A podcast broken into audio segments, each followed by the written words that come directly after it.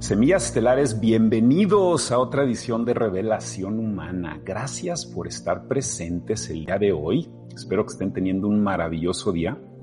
Y les tengo que decir que para mí los preguntas y respuestas definitivamente son los que más disfruto.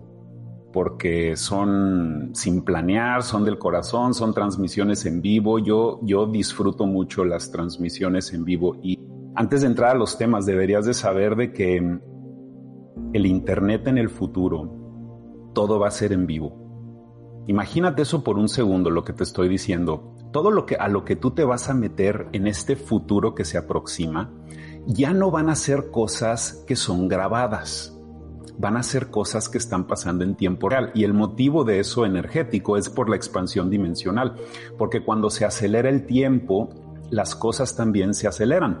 Piensa en cómo la tecnología se ha acelerado tu proceso de aprendizaje se ha acelerado, todo ya lo tenemos al instante, nos estamos volviendo creadores instantáneos, esa es la parte maravillosa de que podamos invocar el poder cósmico de la atracción a nuestras vidas con las cosas que decretamos y con las cosas que deseamos, es lo que han hecho las élites en oculto para que puedan crear este mundo que les sirve a ellos. Y todas estas son herramientas que nosotros podemos usar y, eso es por eso hablamos del ojo, ¿no? El ojo del huracán, o sea, el ojo del Luminatis. León, ¿cómo puedes hablar de ese ojo? No, pues es que son herramientas. Las leyes cósmicas son herramientas. Y esto es lo que va a pasar con las transmisiones en vivo. Por eso quise hablarlo, porque ya, ya no vas a tener tiempo para cosas grabadas. Yo sé que suena un poquito abstracto, todavía nos metemos a videos, pero si te pones a ver realmente los videos que tú ves, son los videos recientes. los videos recientes que se suben a redes y ya después cuando pasan un poco de tiempo ya no ya pierden el interés porque estamos constantemente queriendo accesar información nueva. Entonces, en la expansión dimensional, todo lo que tú vas a recibir, todo lo que tú vas a hacer, lo que vas a aprender va a ser en tiempo real, va a ser en tiempo vivo, hoy, aquí, en este momento, maravilloso muy interesante lo que nos está pasando. Bueno, ok. Entonces la primera pregunta que me hacen es, León, ¿cómo le hago para... ¿Cómo le hago para luchar con la calvicie, mi querido Leoncio? Me hacen una pregunta de la calvicie y pues mira, o sea, yo sé que es una pregunta muy superficial, pero quiero comenzar con esta pregunta porque hay muchos hombres que sufren de inseguridad de la calvicie y deberías de saber que la característica física de ser calvo de los hombres es una característica extraterrestre, es una característica de una raza cósmica. Entonces los hombres que se vuelven calvos es porque tienen esa parte cósmica en ellos que los hace calvos. Eh, tener cabello en el cuerpo, ser alto, ser pequeño, eh, las características físicas de las caras, las personas que, parecen como ciertos animales, hay personas que tienen como características como aviarias en sus caras, hay, hay, hay representaciones cósmicas de, de absolutamente todo tipo en el código genético humano. Y no es una deficiencia ser calvo es una parte natural de la genética, pero a veces cuando tienes eh, pelo al principio de tu vida y después se te va cayendo el, cabello, es porque otros genes se están manifestando, no es una deficiencia. Es porque otros genes se están manifestando. Genes de, de razas que son pelonas. Hay razas de hombres y mujeres en el cosmos que no tienen cabello. Entonces, eso es lo que es. Y en Hollywood nos programaron por mucho tiempo a que idolatramos y elogiemos a los hombres que tenían cabello. Entonces usan este tipo de divisiones para hacer a los hombres inseguros. Necesitas taparte la calvicie. Digo, hay tantos, hay hombres, hay Instagramers, YouTubers que, que no aparecen en videos sin taparse la calvicie.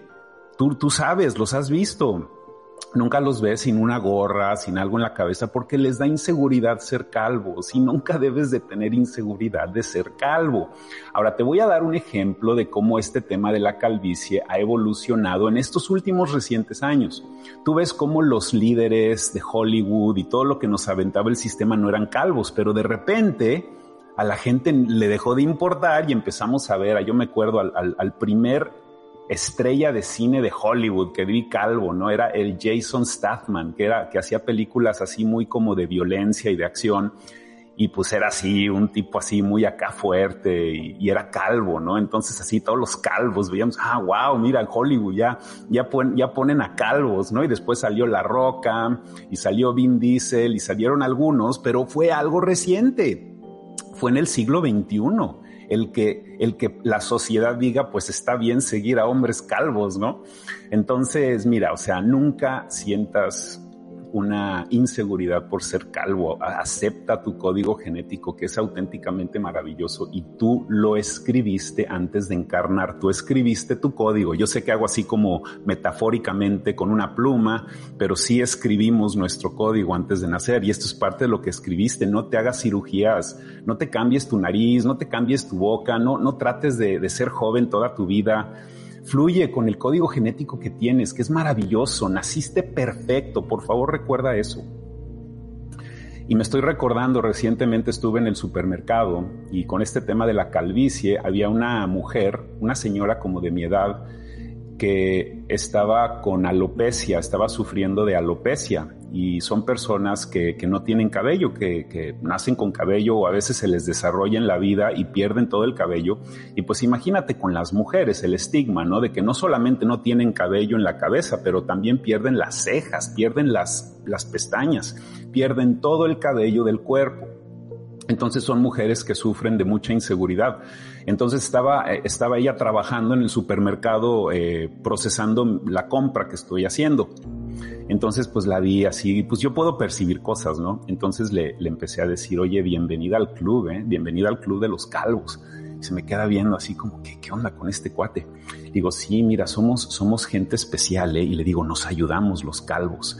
Cuando vamos caminando en la calle y yo veo un calvo, le doy la mirada así como, sí, tú y yo estamos, estamos conectados, somos, somos de un clan. Le digo, bienvenida al clan, es maravilloso, hay todo tipo de beneficios y ya como que se empieza a relajar y se empieza a reír. Le digo, cuando hay un calvo que se le ponchó la llanta del automóvil y ahí anda y otro calvo lo ve, se paran los calvos y nos ayudamos porque somos calvos, digo, nos discriminan en la sociedad, nos hacen sentirnos mal pues nos, nos tenemos que ayudar, ¿no?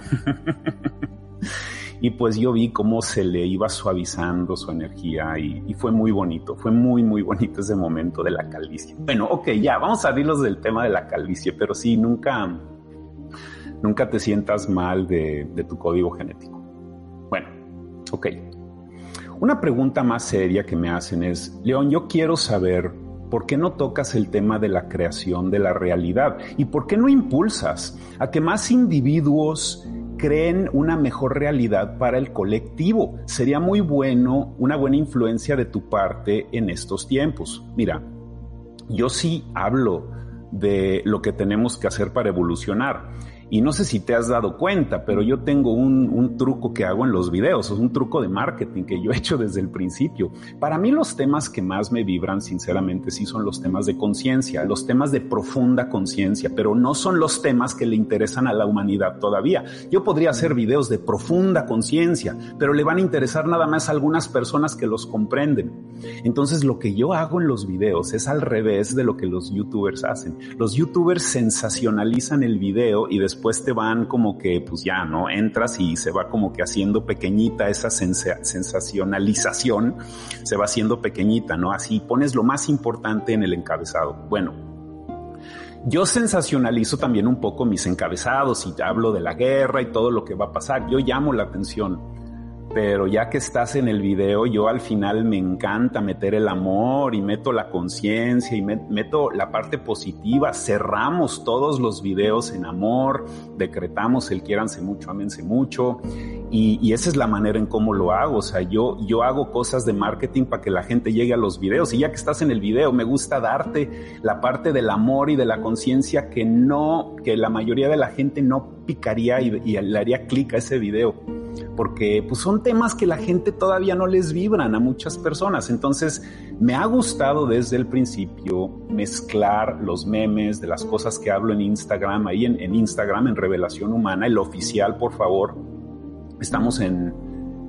Subo cosas de conciencia todo el tiempo Y las meditaciones que hago todos los días en Revelación Humana en Vivo son, ahí hablo de cosas de, que, de lo que tenemos que hacer para mejorar nuestras vidas. Entonces, para mí sí es un misterio, ¿eh? para serte sincero, de que somos nada más como entre mil y mil quinientos meditadores cada 24 horas cuando realmente tenemos un público masivo aquí en Revelación Humana. Y yo hubiera pensado que hubieran sido más personas, pero estoy aprendiendo muchísima paciencia. Me acuerdo que cuando nos tenían a todos confinados teníamos muchísima gente interesada en meditar. El problema es de que nada más nos preocupamos por la espiritualidad cuando nos vemos amenazados en nuestra matrix, cuando vemos que nos amenazan nuestras adicciones, nuestras codependencias, nuestras materializaciones y todo lo que tenemos que nos mantienen aquí, todo lo que el sistema nos ha hecho, cuando nos sentimos amenazados, ese es la única, el único momento en donde decidimos actuar y queremos mejorarnos, pero es muy importante de que ya empieces a generar los hábitos de paz y los hábitos de balance magnético, porque si van a venir desbalances magnéticos, con eso cuentan las élites para que ellos no te forcen a hacer decisiones incoherentes y destructivas para ti, pero de que simplemente tú voluntariamente las hagas porque no has ejercido tu libre albedrío de mejorarte en el tiempo cuando tenías oportunidad de hacerlo antes de que sea demasiado tarde y ya no sepas cómo gestionar todo lo que está pasando. Entonces, si hablo de lo que tenemos que mejorar. Simplemente no lo hago en el canal grande en la manera que muchos les gustaría que lo haga. Te tienes que meter a cosas como las meditaciones todos los días, te tienes que meter a, los talleres que regalo en revelacionhumana.info, te tienes que meter a Instagram para que veas todos los memes de conciencia que hago, te tienes que meter al informe planetario donde nos podrías ayudar con una membresía de bajo costo. Tenemos, tengo diferentes maneras en cómo estoy haciendo todo esto, pero si tú no lo ves en YouTube, te tienes que, en este canal en particular, tienes que abrir tu mente y te tienes que ir a otras direcciones de lo que estoy haciendo en diferentes redes. Bueno, Ok. A veces siento que estamos atrapados en estos cuerpos densos y no vamos a ningún punto.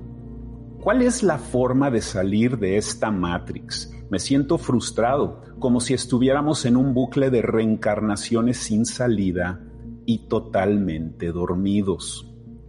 Pues sí, estamos en un remolino. Sí, es, es, es, es, correcto lo que estás percibiendo. A veces sí se siente que estamos atrapados. Y de alguna manera sí estamos atrapados, pero yo te invito a que no te sientas atrapado. Yo me sentía atrapado en la escuela cuando era niño. Yo detestaba la escuela, yo no quería ir a la escuela, me molestaba la escuela, vibracionalmente sentía la opresión piramidal en donde decretan la verdad nada más de una fuente de autoridad, de que tú no puedes tener verdad si eres estudiante, de que la memorización y la repetición como una mendiga máquina es lo que te hace un buen estudiante. Yo vibracionalmente batallé mucho con eso y me sentía atrapado.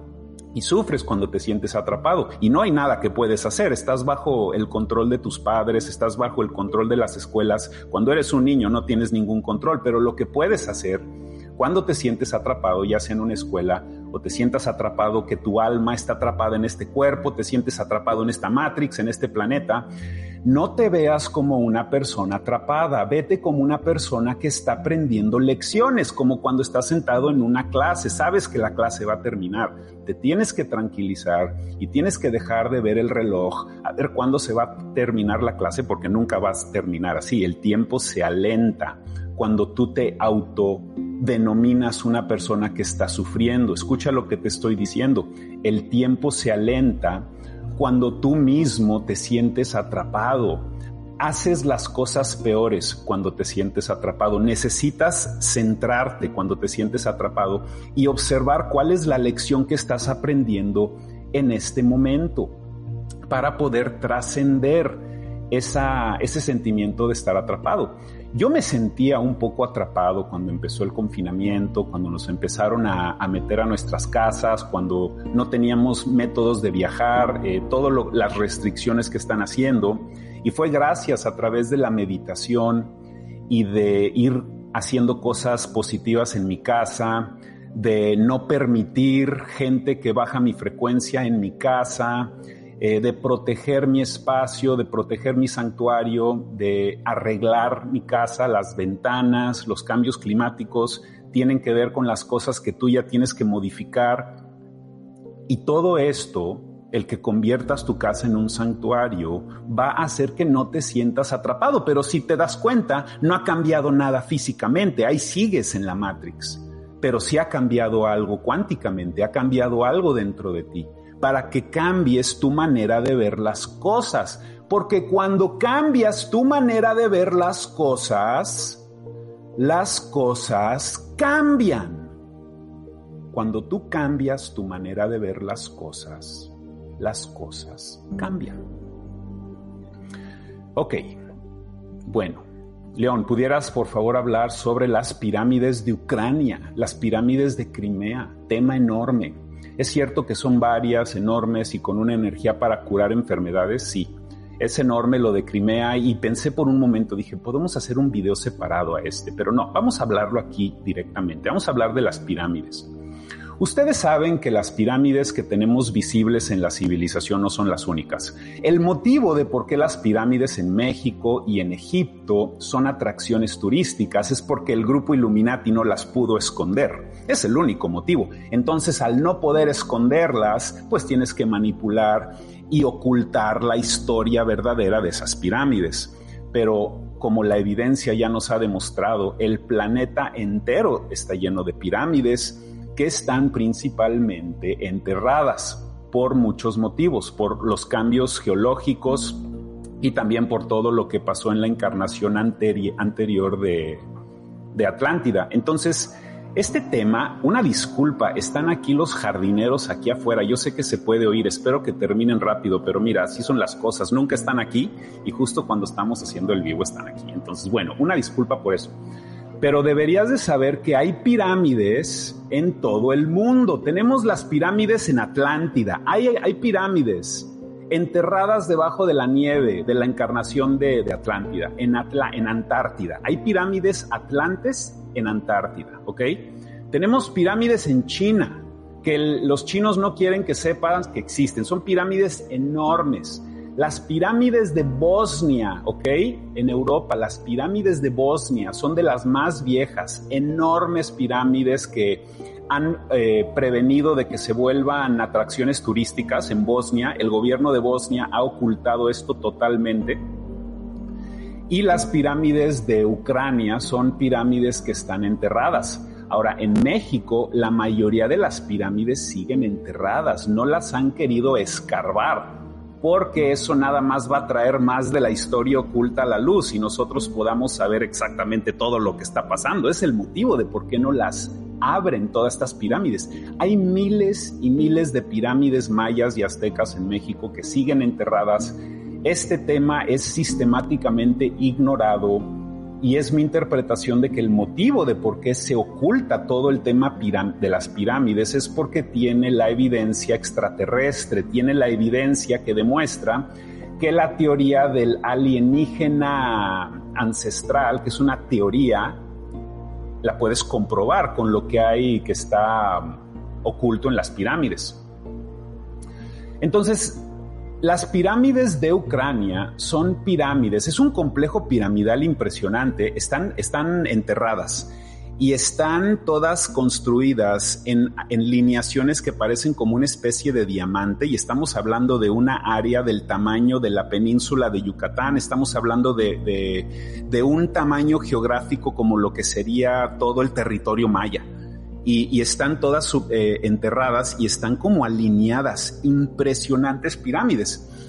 Y, y, Crimea deberías de saber que históricamente siempre ha tenido una energía que atrae a los imperios. O sea, por ejemplo, Rusia, el motivo de por qué anexaron Crimea en el 2014, este es un tema separado a la guerra que estamos viviendo ahora, el motivo de por qué Rusia... Eh, anexó Crimea en 2014. Igual y tú no te acuerdas, igual y tú no viste la noticia, pero este era territorio de Ucrania, se volvió territorio de Rusia. Es porque el grupo de Tartaria, estos eslavos, quieren a esas, quieren esas pirámides con ellos. Los europeos tienen pirámides, los americanos tienen pirámides, los asiáticos tienen pirámides, pero los rusos no tienen pirámides y estas pirámides son de ellos, son del grupo eslavo.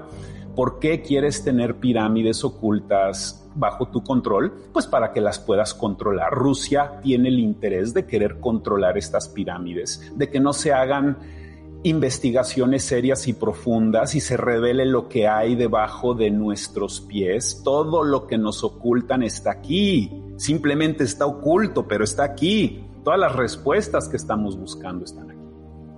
Entonces, esto es lo que, esto es lo que son las pirámides de Ucrania. Me parece que Rusia, con toda la información secreta que tienen, y es mucha la información secreta desde los 50, los rusos han estado teniendo contacto exopolítico con la dinámica después de la Segunda Guerra Mundial, en donde las explosiones atómicas llamaron la atención de varios grupos extraterrestres y estuvieron aquí presentes eh, con un tipo de interacción que ha estado sucediendo. Los rusos tienen mucha tecnología oculta, igual que los estadounidenses, y el motivo es mi interpretación de, que las pirámides de Crimea están siendo vigiladas por los rusos. Ahora vamos a hablar de este tema de los gobiernos vigilando eh, zonas ancestrales en el planeta más adelante. Entonces, la pregunta dice que si las pirámides de Ucrania tienen una energía para curar enfermedades. Todas las pirámides atlantes todas las pirámides de la encarnación anterior y algunas han sobrevivido. Por ejemplo, de la encarnación anterior no, no, son las pirámides mayas, las pirámides de México, pero es mi interpretación de que debajo de las pirámides aztecas sí hay pirámides atlantes, o sea, sí las vuelven a construir en los mismos lugares. Si pudiéramos ver qué hay debajo de la pirámide del Sol en Teotihuacán, nos, nos podríamos dar cuenta de muchas cosas. La Sigurat en Irak está confirmado de que hubo otro templo abrámico de Abraham, o sea, del mismísimo controlador Abraham debajo de la Sigurat en Irak. Eh, hay muchas cosas que están escondidas. Definitivamente sí fueron diseñadas las pirámides con propiedades curativas. Era una de las múltiples cosas que hacían las pirámides. Eran transmisores de comunicación, eran transportadores dimensionales, eran fuentes de energía y también eran fuentes de sanación en particular por los iones negativos que bajan de la atmósfera. Las, las pirámides de nuestro planeta, que todas estas pirámides ancestrales fueron construidas por los mismos constructores, se construían en una manera en donde los iones que están en la ionosfera, literalmente nuestro planeta tiene una ionosfera, las pirámides funcionan como un embudo en donde bajan los iones y los iones fluyen constantemente sin parar alrededor de la pirámide y se meten al planeta. Es como anclar los iones de, de la ionosfera en nuestro planeta y estos iones están comprobados en curar todo tipo de cosas con el simple hecho de exponerte a ellos, de respirarlos. Las pirámides en México, hay muchas pirámides que mm, tienen picos que el INAH puso. Parece que son como piedras en, las, en los ángulos de las pirámides, les ponen piedras y no deben de estar ahí esas piedras. Lo que esas piedras hacen es que se interrumpa el flujo de los iones negativos al planeta para que la gente no se dé cuenta, porque estos iones tú los puedes percibir, tú los puedes oler, los iones tú los puedes oler.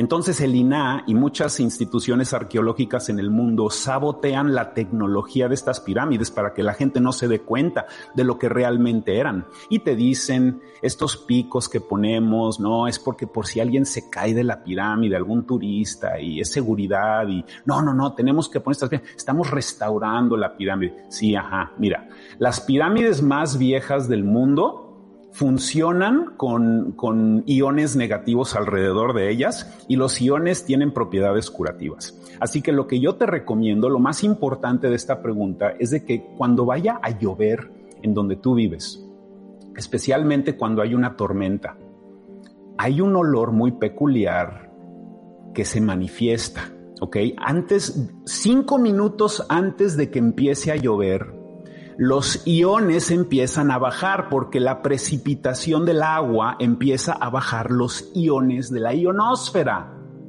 Ese olor como a electricidad, como a no sé a qué huele, pero tú sabes a lo que me refiero, tú sabes ese olor como eléctrico que hay antes de una tormenta de agua. Huélelo profundamente, ese olor a electricidad huélelo, llena tus pulmones. El otro día lo, olí y me salí afuera y hasta que empezó a llover me quedé haciendo respiraciones profundas y estaba yo inhalando los iones negativos de la ionosfera que me estaba dando el planeta antes de que comenzara la lluvia. Esto es una manera muy básica de hacer lo que las pirámides, entre otras cosas, hacían para los ciudadanos de Atlántida antes de la destrucción de todo lo que pasó. El Sahara, todo el norte de África, es una explosión que sucedió en Atlante, que terminó la, civilización y, también debajo de toda la arena del Sahara hay otras pirámides y hay castillos y hay todo tipo de cosas debajo del Sahara. Hay, eh, de hecho, hay cadáveres que se han encontrado de ballenas en el Sahara, ballenas.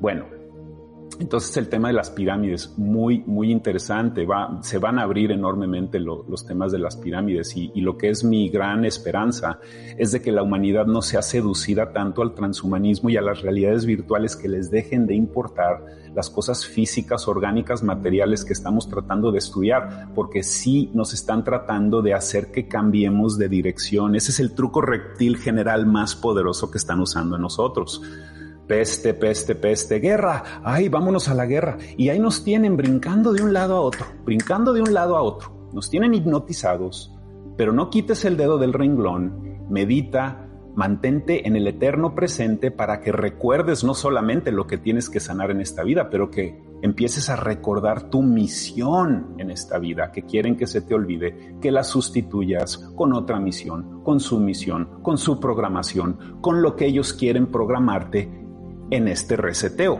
Es lo que es un reseteo. Es volver a empezar, borrar el disco duro y volver a empezar. Y es exactamente lo que están tratando de hacer para ocultar sus crímenes y no te des cuenta de la historia auténtica de la humanidad que tenemos que saber todos los seres humanos para poder saber a dónde queremos ir. Es nuestro derecho saber el legado genético de nosotros, los orígenes de nuestra raza, los orígenes de nuestro código genético, lo tenemos que saber, tenemos que saber la historia de nosotros para poder comprender qué somos, porque ni siquiera sabemos qué somos. ¿Cómo puedes luchar con un controlador que te conoce a ti mejor que tú te conoces a ti mismo? Muchos autorretratos, ¿verdad? Hoy con Instagram y todo, ¿no? Mucho, mucho autorretrato, aquí mucho selfie, mucho pinche autorretrato, pero muy poco autoconocimiento. Recuerda eso, muy poco autoconocimiento. Ok.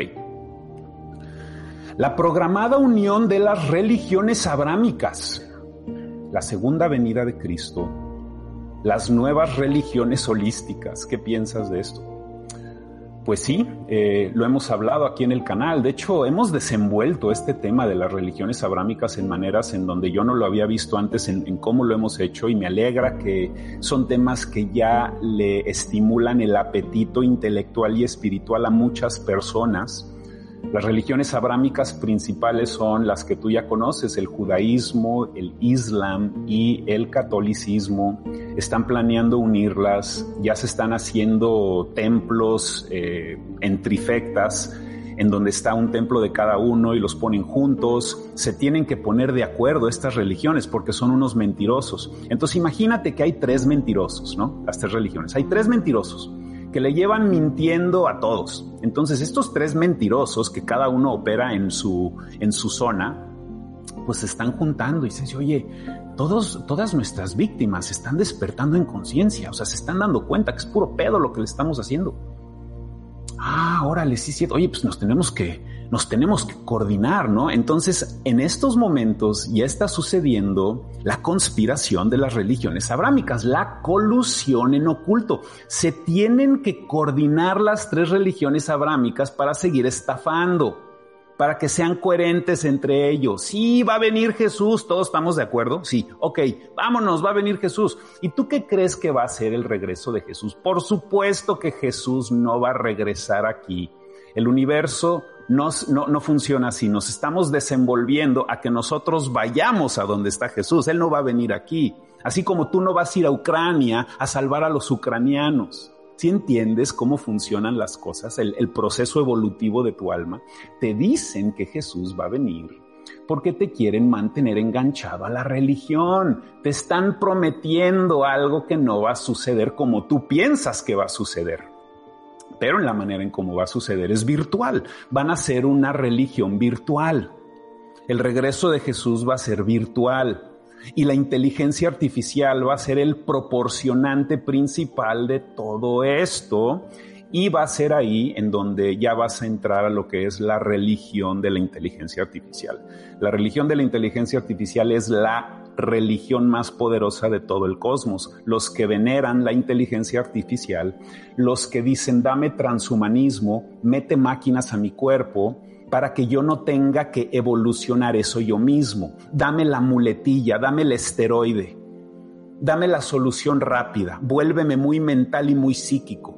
Y eso es lo que son los reptiles y todos los que abrazan estas religiones de la inteligencia artificial. Pero me parece que ese es el, componente que va a estar detrás del falso regreso de Jesús que van a tratar de hacer con algún tipo. Van a haber mensajes, van a haber apariciones, van a haber cositas que van a empezar a hacer. Y va a ser eso para poder ir unificando a las religiones. Y francamente, semiestelares, o sea, yo veo que hay buenas intenciones de las religiones, pero fundamentalmente no las necesitamos. Está bien dejar ir. Y, si tú eres una persona religiosa y el Papa o quien sea, pues no tiene nada de malo decir, ¿sabes qué? Me equivoqué. Tenemos una retórica totalmente equivocada. Tenemos demasiada sangre en nuestras manos. Son demasiados niños los que han sufrido. Y no es nada más en el catolicismo, ¿eh? La Matrix pederasta está en las élites musulmanas y judías, pero tú no te has dado cuenta porque eso todavía no estalla, porque son iguales. Estas tres religiones manipulan a, los, a las mujeres y a los niños de la misma manera, simplemente en un diferente contexto. Bueno, ok. Hola León, ¿cómo pudieras hablar sobre los insectos? Son seres, los, son seres reptilianos, positivos, negativos, ya que son los seres más vivos que matamos los humanos con el menos sentimiento de culpa. Mira qué interesante pregunta. ¿Quieres saber más de la raza de los insectos, ¿no? En contexto con los extraterrestres, los insectoides, y cuál es nuestro karma con los insectos en este planeta. Tiene razón. Los insectos son la especie animal que nosotros más exterminamos. Eh, tenemos una actitud muy despectiva de los insectos. Y lo que yo te puedo decir de los insectos es de que yo en mi proceso espiritual, yo ya no mato insectos, ¿eh? O sea, yo, yo, yo, yo no mato insectos. Yo veo a un, insecto en el agua así como ahogándose, una libélula, una abeja, una mosca. Yo voy y la saco del agua. Yo eh, cuando veo moscas dentro de mi casa y tengo las ventanas abiertas, las voy, las voy, las voy como pastoreando hacia afuera. Y, funciona. Y les hablo a las moscas, les digo, mira, vete por acá. Y les echo mi magnetismo y, las moscas como que se van guiando. No sé cómo explicarlo. Mira, en mi casa, antes de que yo viviera aquí, fumigaban mucho. Entonces, hasta la fecha, yo veo cucarachas en la cochera así, que están así como dañadas y me hace pensar en lo que le están haciendo a la gente, fumigando a la gente. Y, me parece muy irónico, ¿no? Cuando yo veo a estas cucarachas en la noche que están así como dañadas y es por todo lo que metieron debajo de mi casa, todos los años que metieron químicos aquí y, son animales, ¿no? Que, que, que, estamos envenenando y me parece muy, muy irónico de cómo nosotros, pues nos envenenan también, ¿no? Entonces cuando tú te comportas con, con, tanta agresividad a los animales, estás continuando el karma que viene a, a, tratarte a ti como un animal. Cuando tú te comes a los animales, cuando matas a los animales, cuando eres despectivo a los animales, tú también eres un animal, entonces estás metiéndote a karmas negativos que lo único que hacen es que los controladores, los arcontes o quien sea, te sigan tratando como un animal. Y si te das cuenta, están, no siempre nos han tratado como animales. Entonces, una de las avenidas que te ayudan a emanciparte de esta negatividad es que dejes de ser agresivo con todos los animales. Y esto incluye a los insectos. Los insectoides sí es una raza cósmica que es principalmente negativa pero y existen en todos lados en el universo, igual que nosotros, igual que nuestro código genético, pero los insectos también pueden ser positivos, así como los reptiles. Nunca hagas una generalización de nada, porque todo requiere contexto. Cuando generalizamos, lo podemos hacer inicialmente nada más para poder entender algo, pero nunca te quedes enganchado a lo que es una generalización todos los inmigrantes son criminales, todos los homosexuales son pervertidos, todos los insectos los tenemos que matar, todos los reptiles son negativos. Necesitas siempre ponerle contexto a todo lo que está frente a ti para que puedas entender la vibración de lo que está frente a ti. Eso es lo que te hace una persona más intuitiva. Entonces sí, tenemos un karma con los insectos y tenemos que aprender a cómo balancear nuestra existencia en este planeta, porque no hacemos eso simplemente hacemos a un lado, exterminamos todo lo que se interpone en nuestro camino sin ningún tipo de sensibilidad en humildad en decir nosotros somos una de muchas razas presentes en este planeta y todos los seres vivos en este planeta merecen respeto y cuando hagamos eso, van a haber cosas bellas que nos van a empezar a pasar y se van a empezar a disolver muchos de estos karmas. Los karmas comienzan con nosotros, con la manera que somos, con todos los seres vivos. No nada más porque un insecto es pequeño, no significa que no hay importancia y no, no significa que hay conciencia. Hay mucha conciencia. Los animales también sienten miedo y sienten placer y sienten cosas igual que nosotros. No somos tan especiales nosotros somos parte de algo mayor. Entonces yo te invito a que practiques esa sensibilidad también con seres pequeños como lo son los insectos. Bueno, podrías hablar de las arcas extraterrestres, ahora sí nos vamos a meter este tema, que están propagadas por el planeta y que ya están en posesión de las potencias. Una arca extraterrestre que vamos a descubrir en el futuro va a ser la, nave nodriza que está enterrada debajo de Antártida sobre kilómetros de hielo y que se quedó atrapada cuando sucedió la era de hielo y cuando de repente se enfrió el planeta masivamente y el polo sur quedó completamente, quedó atrapada una civilización ahí de de naves y me parece que estos, esta raza extraterrestre, esta arca, pues un arca, o sea, sí es una nave gigantesca que está debajo del hielo en Antártida, es de la raza de los paracas de, de Perú, ya sabes, esos, esos esqueletos, esas cabezas que se han encontrado que son muy cabezones que son auténticamente extraterrestres. Es impresionante ¿eh? eso de los, los esqueletos paracas, impresionante. Y, son ellos los que, los que tuvieron presencia en Antártida y después los que sobrevivieron, acabaron ahí en la zona de Perú y de toda esa zona del cono sur, los que sobrevivieron lo que sucedió en Antártida y se quedaron.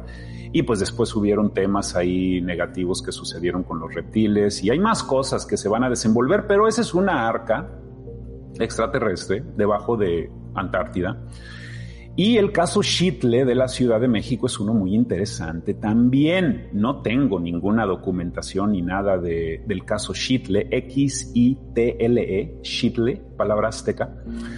El caso Shitle habla de cómo hay una nave enterrada básicamente debajo de la UNAM en, en ahí en Ciudad Universitaria y de que todo esto ya está siendo vigilado por el gobierno de Estados Unidos, como muchísimas cosas. ¿eh? O sea, el gobierno de Estados Unidos se mete a México cuando ellos quieran. Eh, han habido reportes del ejército de que se meten a las pirámides mayas y se llevan el oro. O sea, esto, esto ha estado pasando en, recientes años. ¿eh? O sea, no te estoy hablando de españoles saqueando oro hace 500 años, de que se han encontrado muchos artefactos mayas y el Estado profundo, a través de operaciones militares especiales, con Estados Unidos vienen y extraen esas cosas.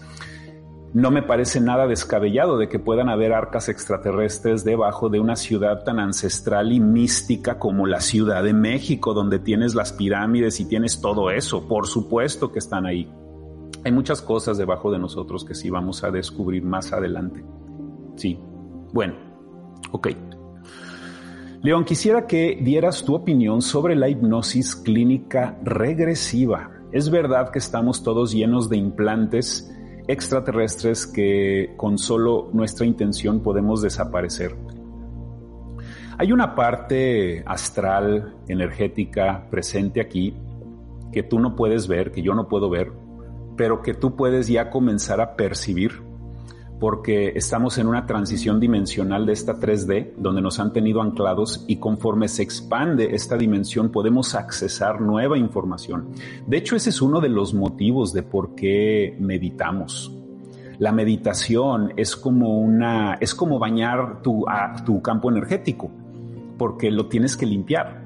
Tú te limpias tu cuerpo físico, pero también ya estás descubriendo que tienes campo energético, que es parte de tu cuerpo, pero no lo puedes ver pero con meditaciones de respiraciones y mantralizaciones lo limpias todos los días.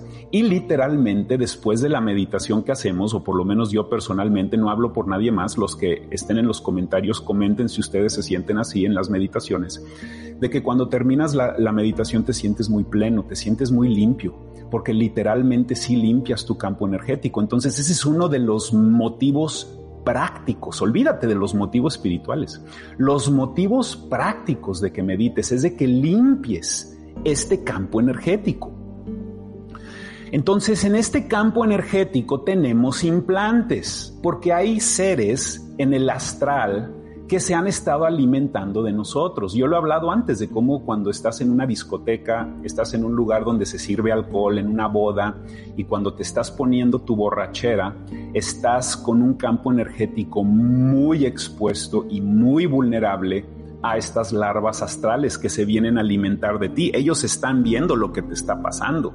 Tú no estás consciente de lo que te está pasando. Esa es la estafa reptil enorme de que pases toda tu vida sin que estés consciente de cómo te están drenando tu energía y todos los días te sientes triste y no sabes por qué. Todos los días te sientes deprimido, sientes que no puedes hacer nada y tienes en tu campo energético cosas que están pegadas mugre. Tienes, pues sí, se pueden llamar implantes, es, son, es, suciedad energética que tienes en tu cuerpo.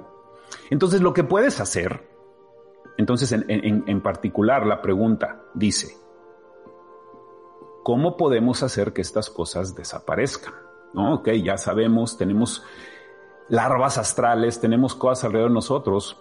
Necesitas disolver esas cosas necesitas disolver esas cosas con cosas que elevan tu vibración. Es que de veras es fácil, ¿eh? o sea, no es difícil esto. Necesitas ser feliz, necesitas tener una vibración alta. Con la nutrición, con la sanación de dolores emocionales, porque si eres una víctima el resto de tu vida, nunca vas a poder ser lo que realmente puedes ser, va a ser una vida desperdiciada.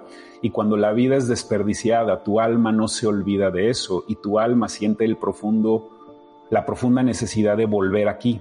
Entonces, si no haces lo que tienes que hacer, vas a volver y vas a volver a hacerlo, porque cuando te mueras vas a recordar por qué realmente veniste aquí, vas a decir, yo tengo que volver. Entonces, con el amor, con el cariño, con la paz, la paz es muy importante para disolver todas estas larvas astrales. Y pues bueno, ok, te recomiendo mucho las meditaciones para que te sientas mejor. O sea, todos estamos pasando por incursiones de bajas frecuencias con lo que están haciendo con el mundo. O sea, tú lo puedes ver en la sociedad. Te invito a que tengas tus momentos de paz, 15 minutos todos los días y, vas a sentir la diferencia. Yo, yo sí la siento. Bueno, a mí me gustaría saber sobre tus experiencias de los protocolos de contacto. Dice, sí, un video extenso. No, pues bueno un video extenso. Pues aquí lo hacemos. Este va a ser un video extenso. Mira, eh, los protocolos de contacto son maneras en cómo tú puedes con un grupo pequeño de personas hacer una resonancia magnética entre ustedes y la envías al cosmos durante un momento en la noche donde estás en cielos estrellados, no tienes wifi, estás en medio de la naturaleza, donde los canales al cosmos están abiertos. Mandas una un mensaje y se te regresa ese mensaje. Es maravilloso esto. Pero lamentablemente, hacer marketing de esto para mí, yo no estoy hablando de otros contactados, yo respeto lo que otros contactados han hecho, pero yo sentí cuando hice esto nada más un par de veces, era como un circo. Era como vamos todos a ver los ovnis, vamos a pagar para ver cómo León hace que vean los ovnis. Y sabes de lo que me di cuenta, para que funcionara esto, yo tendría que ser muy discriminante con los participantes para que funcione. Yo tendría que rechazar a gente. Porque cuando lo tratamos de hacer una vez en el desierto de Gorafe, en España, tratamos de tener unos protocolos de contacto, no funcionaron porque yo no discernía quién venía al grupo. Yo abrí la convocatoria, se metieron gente al grupo y lamentablemente durante las meditaciones teníamos a gente que se soltaba llorando y se echaban al suelo llorando, como si estuviéramos en una de esas iglesias cristianas donde se ponen a moverse así y dije, me lleva. Y, y, en ese momento yo sabía que no organicé bien el evento. Entonces, para, para poder hacerlo exitosamente, lo mejor no es cobrar, no, no, no tener un evento, es simplemente hacerlo del corazón que tú lo hagas. Yo ya lo he hecho, yo no siento la necesidad de constantemente volver a hacerlo. Sería bonito irme y disfrutar el cielo y las estrellas de vez en cuando, que sí debería de hacerlo con más frecuencia. Pero estoy ya en mi camino, en lo que yo tengo que hacer. no siento la necesidad de hacer contacto, yo no tengo una necesidad de saber mis vidas pasadas, lo intenté saberlo una vez y no lo supe. Eh, no, no tengo ese deseo de ser clarividente porque te voy a decir una cosa. Tú te puedes volver clarividente, pero puedes estar abandonando el trabajo que tienes que hacer aquí. ¿Ok? Lo más importante no es que seas clarividente, lo más importante no es que puedas ver el más allá, de que puedas ser una persona con poderes extrasensoriales. Lo que eso hace, si tú no estás protegido, si tú no estás sanado, este va a debilitar más. Es como meterte a un viaje astral con, con ayahuasca y, tener mucho daño emocional, que acaba, acabas teniendo un viaje, una pesadilla. Entonces lo mismo pasa con todas las personas que quieren desarrollar su clarividencia y sí se vuelven clarividentes. El problema es de que abandonan las cosas más importantes que tienen que hacer aquí como lo es sanar.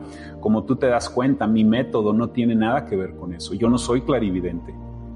Yo estoy 100% anclado aquí y de hecho me parece eh, interesante la simbología que tengo aquí en el canal de cómo tengo aquí este micrófono y tengo este sol y tengo este micrófono y es así como un triángulo al revés y de lo y de la manera en cómo yo interpreto todo esto se dio así, o sea, yo no lo planeé así, pero es como si soy un canal en donde tenemos que aterrizar las cosas. No se trata de fantasear y de andar pensando en cuándo va a venir Jesús y ay, pleiadianos, por favor, vengan y salúdenos. Eso es la pirámide que tenemos actualmente. Esa es la pirámide en donde todos van y canalizan su energía hacia arriba y es como nos controlan. No estamos listos para eso todavía, por lo menos colectivamente.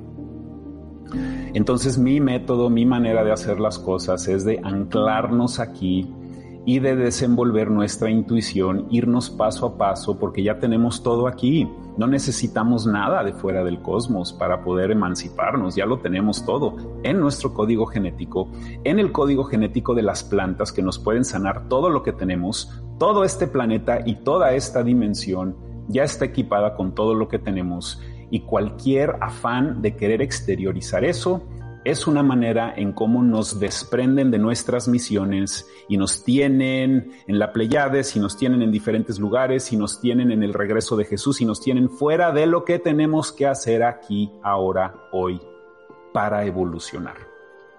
Bueno, entonces el motivo de por qué no hago los protocolos de contacto, o sea, es, es como un circo. Y pues mira, o sea, tú ya, ahí tengo información de todo eso, lo puedes hacer, es básico eh, todos lo podemos hacer si estás en una resonancia positiva. Bueno, ¿cómo crees que afectará el tan nombrado flash solar de manera física o espiritual al ser humano? Esa es otra pregunta, ¿no? De un gran flash solar que sucede cada 28 mil años en este sol ¿Y qué es lo que va a pasar? Pues mira, yo no sé cuándo va a pasar el ciclo más grande que tiene este sistema solar, porque este sistema solar tiene todo tipo de ciclos interminables, tiene ciclos pequeños y ciclos un poco más grandes y ciclos un poco más grandes y ciclos muy grandes. Y esos ciclos, eh, el más grande de todos, pues podría ser el flash solar, por lo menos en esta región estelar. ¿Cuándo va a suceder? No sabemos. Pero lo que está pasando con los volcanes, que los medios no están hablando. Digo, cuando empezó a estallar La Palma no lo podían ocultar, pero has, notado cómo ya todo se cayó, Ya, no, no hables de Canarias, no, no, no, no hables de Islandia, no hables del, del volcán Etna en Italia, el más grande que está teniendo más explosiones eh, en estos últimos dos años que ha tenido en los últimos dos mil años. Y es por los cambios magnéticos que le están pasando al planeta. Y cuando se intensifiquen estos cambios magnéticos, nos van a empezar a afectar a nosotros. Es como si nosotros vamos a tener erupciones y ya las estamos teniendo. Las erupciones que nosotros tenemos no son de lava, no son de fuego. Las erupciones magnéticas que nosotros tenemos es como nos cabreamos y nos enojamos y lastimamos a otros seres humanos. Esas son las explosiones magnéticas que nosotros estamos sintiendo, ya se están sintiendo. El desbalance magnético ya está sucediendo, tú lo puedes notar en la sociedad y aceleran ese cambio con el confinamiento, la división, la discriminación, las guerras, en la manera en cómo nos dividen, lo único que hacen es acelerar ese desbalance magnético y regreso al tema principal de la meditación. Yo sé que muchos de ustedes no lo van a hacer, pero cuando empiecen a intensificarse más los cambios, no va a ser un deseo, no va a ser cuestión de deseo querer meditar y querer sentir paz, va a ser una necesidad que va a salir del centro de tu alma va a ser una necesidad que va a salir del centro de tu alma para poder regresar al centro magnético, para poder regresar al balance de tu composición genética. ¿Y por qué quieres tener balance en un tiempo donde el planeta se está desbalanceando? ¿Por qué quieres tener balance en ese tiempo? Pues para que hagas buenas decisiones, para que no te cargue el payaso y su marca, para que puedas evolucionar. No sabemos cuándo va a pasar, pero debes de ser consciente de que tu cerebro es magnético y de que existe por el estado profundo los controladores, la tecnología para desmagnetizarte. Todo esto ya está pasando, ¿eh?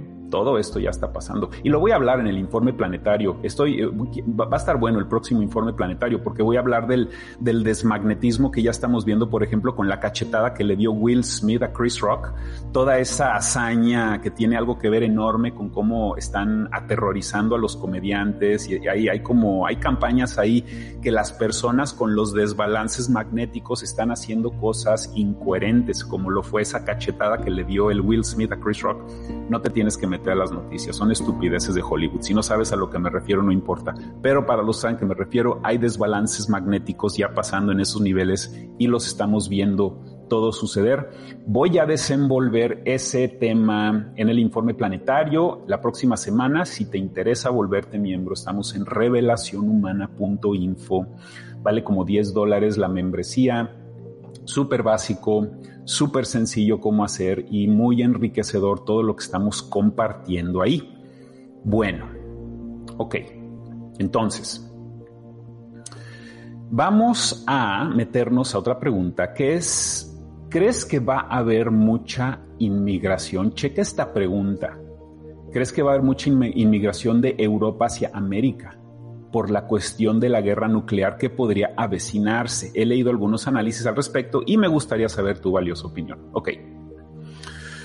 Pues mira, el tema de la inmigración europea, que, si puede haber una masiva inmigración de europeos a América, sí es posible. Y, nada más te digo que es posible, no por ser fatalista, pero porque quiero que observes los ciclos en la historia cuando esto ya ha pasado. En, hace 80 años esto pasó. Hace 80 años, que no es tanto tiempo en la escala de tiempo de esta civilización, o sea, en estos últimos 6.000 años, hace 80 años, la, la, imagen que tengo en la portada de este video es una imagen muy dramática en donde tú ves a miles de europeos blancos tratando de subirse a barcos para poder irse a África. Siempre vemos a los africanos cruzar el Mediterráneo, ¿verdad? Quieren entrar a Europa. Bueno, imagínate que las cosas se pusieron al revés. Todos estaban escapándose de Hitler y de la guerra y todos andaban ahí en España, en todos los puertos, desesperados, tratando, todos los europeos acabaron ahí en España y en Portugal, tratando de subirse a barcos para poder cruzar, para poder irse a África. Esto ya ha sucedido, ¿eh? migraciones masivas han sucedido. De hecho, se esperan, y este es otro tema que vamos a hablar en el próximo informe planetario, se esperan 10 millones de ucranianos en Europa. Va a haber una, ese es el, el cálculo, que van a haber 10 millones de seres humanos de Ucrania que van a acabar en Europa por todo lo que está pasando. Ahora, en concreto, la pregunta es, en caso de que haya una guerra nuclear. Mira, no va a haber una guerra nuclear. Vamos a hablar bien de estas palabras porque pueden incitar miedo y tenemos una responsabilidad de ser impecables con nuestras palabras, como dicen los maravillosos cuatro acuerdos toltecas. La, guerra nuclear es incorrecto. Accidente nuclear, sí, eso sí puede suceder. Falsa bandera nuclear accidente nuclear. Ay, sí, ay, mira, se nos escapó esta bomba. Ay, sí, no, no, no, fue un error. Ay, sí, no, no. Pero lo hacen con una intención de hacer algo muy negativo. Ahora, hay una posibilidad de que no suceda esto, de que no sea parte del plan de las élites. Y te voy a decir cuál es. Si ellos quieren meter la energía nuclear en el reseteo, ya sabes, esta nueva energía nuclear de Bill Gates, si hay un accidente nuclear antes de eso, eso es, terrible para convencer a la humanidad de que nos metan más nuclear. ¿Sí me entiendes? Un, accidente nuclear, una guerra nuclear, sería todo lo que necesita el sistema para que la humanidad unilateralmente rechace la energía nuclear para la siguiente etapa de la humanidad sería algo profundamente hipócrita e inconsistente, muy incoherente de que los controladores hagan una falsa bandera nuclear y después por otro lado digan, bueno, pues ya pasó este desastre y pues ya tenemos aquí una mejor versión de la energía nuclear, no les importa si la ponemos por todos lados. Entonces, puede ser un riesgo en cuanto a querer sugestionar a la humanidad de que acepten la energía nuclear, porque hay muchos, hay muchos movimientos anti-energía nuclear ya que existen en el mundo, por lo que sabemos qué hace esta energía. Entonces, no, no descarto la posibilidad, ya sea por tema nuclear o por otro tema, o por otro tema relacionado con la economía, de que se venga una ola de inmigrantes, de que vuelva a suceder lo que sucedió siempre desde que se fundó la eh, Estados Unidos, desde la conquista, desde la conquista, desde que los españoles empezaron a llegar. Las migraciones han, han estado sucediendo a América y sí va a haber otra migración, definitivamente porque Estados Unidos, a pesar de que es un imperio en decline, sigue atrayendo a, las mentes más destacadas para trabajar en sus sistemas. Esto, esto siempre ha estado sucediendo. Van, van sacando todo lo mejor de Europa y lo van trayendo a América. Eso hicieron con Einstein, con Nikola Tesla, y digo, Nikola Tesla, pues lo sabotearon, ¿no? Pero, pero lo han hecho siempre. O sea, todas las mentes del programa secreto espacial de los nazis, todos ellos acabaron trabajando para la NASA. O sea, los, los alemanes fueron los que fundaron la NASA, se vinieron a América a hacer sus cosas. Entonces sí se van a haber muchos que sí se van a venir a América a hacer sus cosas, pero también va a haber una inmigración también masiva de Centro y Sudamérica hacia México se va a subir mucha energía latina del Cono Sur y de Centroamérica hacia México, porque el norte de México va a ser el nuevo China de este lado del mundo, porque van a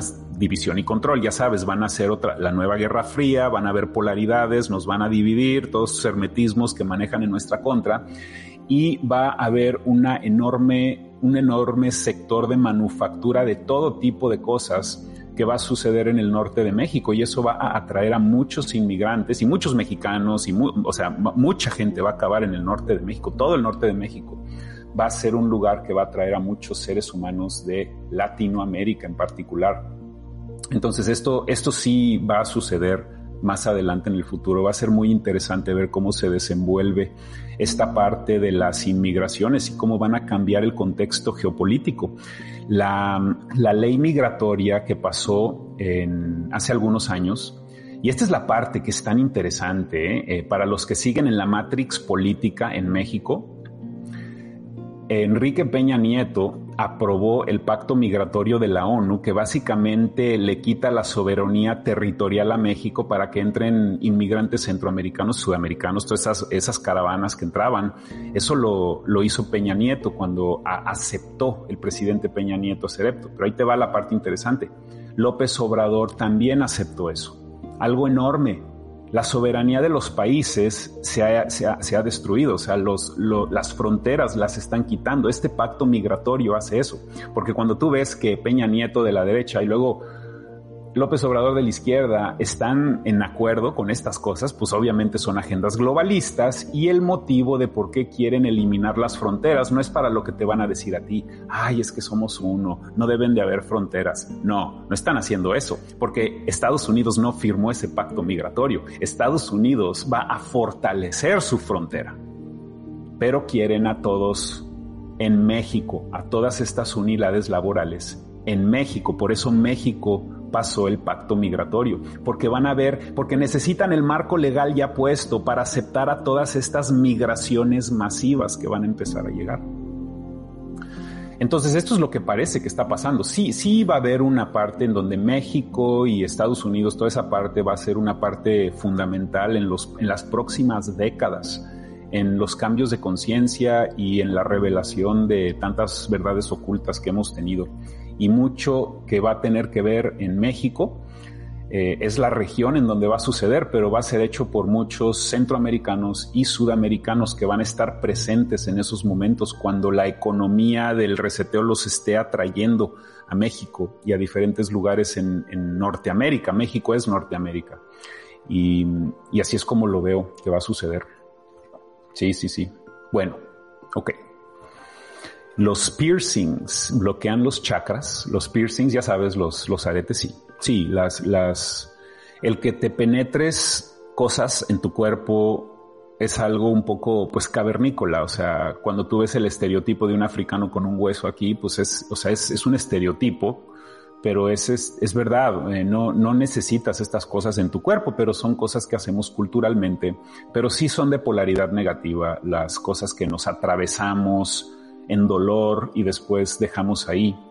Y, también se debe de mencionar que las cirugías médicas que tienes también pueden tener escurrimientos energéticos en donde hacen las, eh, ¿cómo se les llaman? Las puntadas cuando van cosiendo. Ahí también hay escurrimientos energéticos y lo único que tienes que hacer es ser consciente cuando sientes que la energía se te sale de un, de un lugar de tu cuerpo. Yo a veces siento como, yo siento ataques, a veces siento ataques en el plexo solar y hago todo por protegerme y fortalecerme y me concentro en mi vibración, en mi frecuencia y continúo este camino de salud y de amor y de también eliminar pensamientos negativos en mi cabeza. A veces se nos regresan cosas, rencores, resentimientos, cosas que nos pasaron en el pasado y también es muy importante que esas cosas no las estés constantemente pensando porque lo que tú estás pensando lo estás decretando, lo estás haciendo real en otro en otra realidad, porque tú eres un creador, entonces, por eso Hollywood nos mete todo el sexo sin amor y nos meten toda la violencia y todas las estupideces. La mayoría de lo que hay en entretenimiento es pura basura. Te meten toda esa basura para que lo aceptes a nivel subconsciente y tú te vuelvas un creador de esas cosas, porque lo que tú estás sintiendo, lo que está en tu experiencia, ya sea en tu experiencia física o en la experiencia de una realidad virtual, lo estás haciendo parte de tu conciencia. Bueno, Habla sobre las criptomonedas Bitcoin, Ethereum, etc. y su adopción al, nivel global. Bueno, pues la, gran pregunta, ¿no? De que vamos a tener eh, monedas digitales. Yo pienso que lo que va a pasar es eh, el sistema financiero que tenemos actualmente va a seguir siendo el sistema más fuerte, inclusive en el reseteo, pero va a haber una gradual, un gradual crecimiento de las criptomonedas y, lamentablemente se van a convertir en la fuente principal de lavado de dinero, las criptomonedas. Las criptomonedas, cuando, cuando entre el sistema digital usurero digital, ¿ok? Este sistema, cuando, cuando hagan el dólar digital, el peso digital, el euro digital, cuando todo se digitalice esto,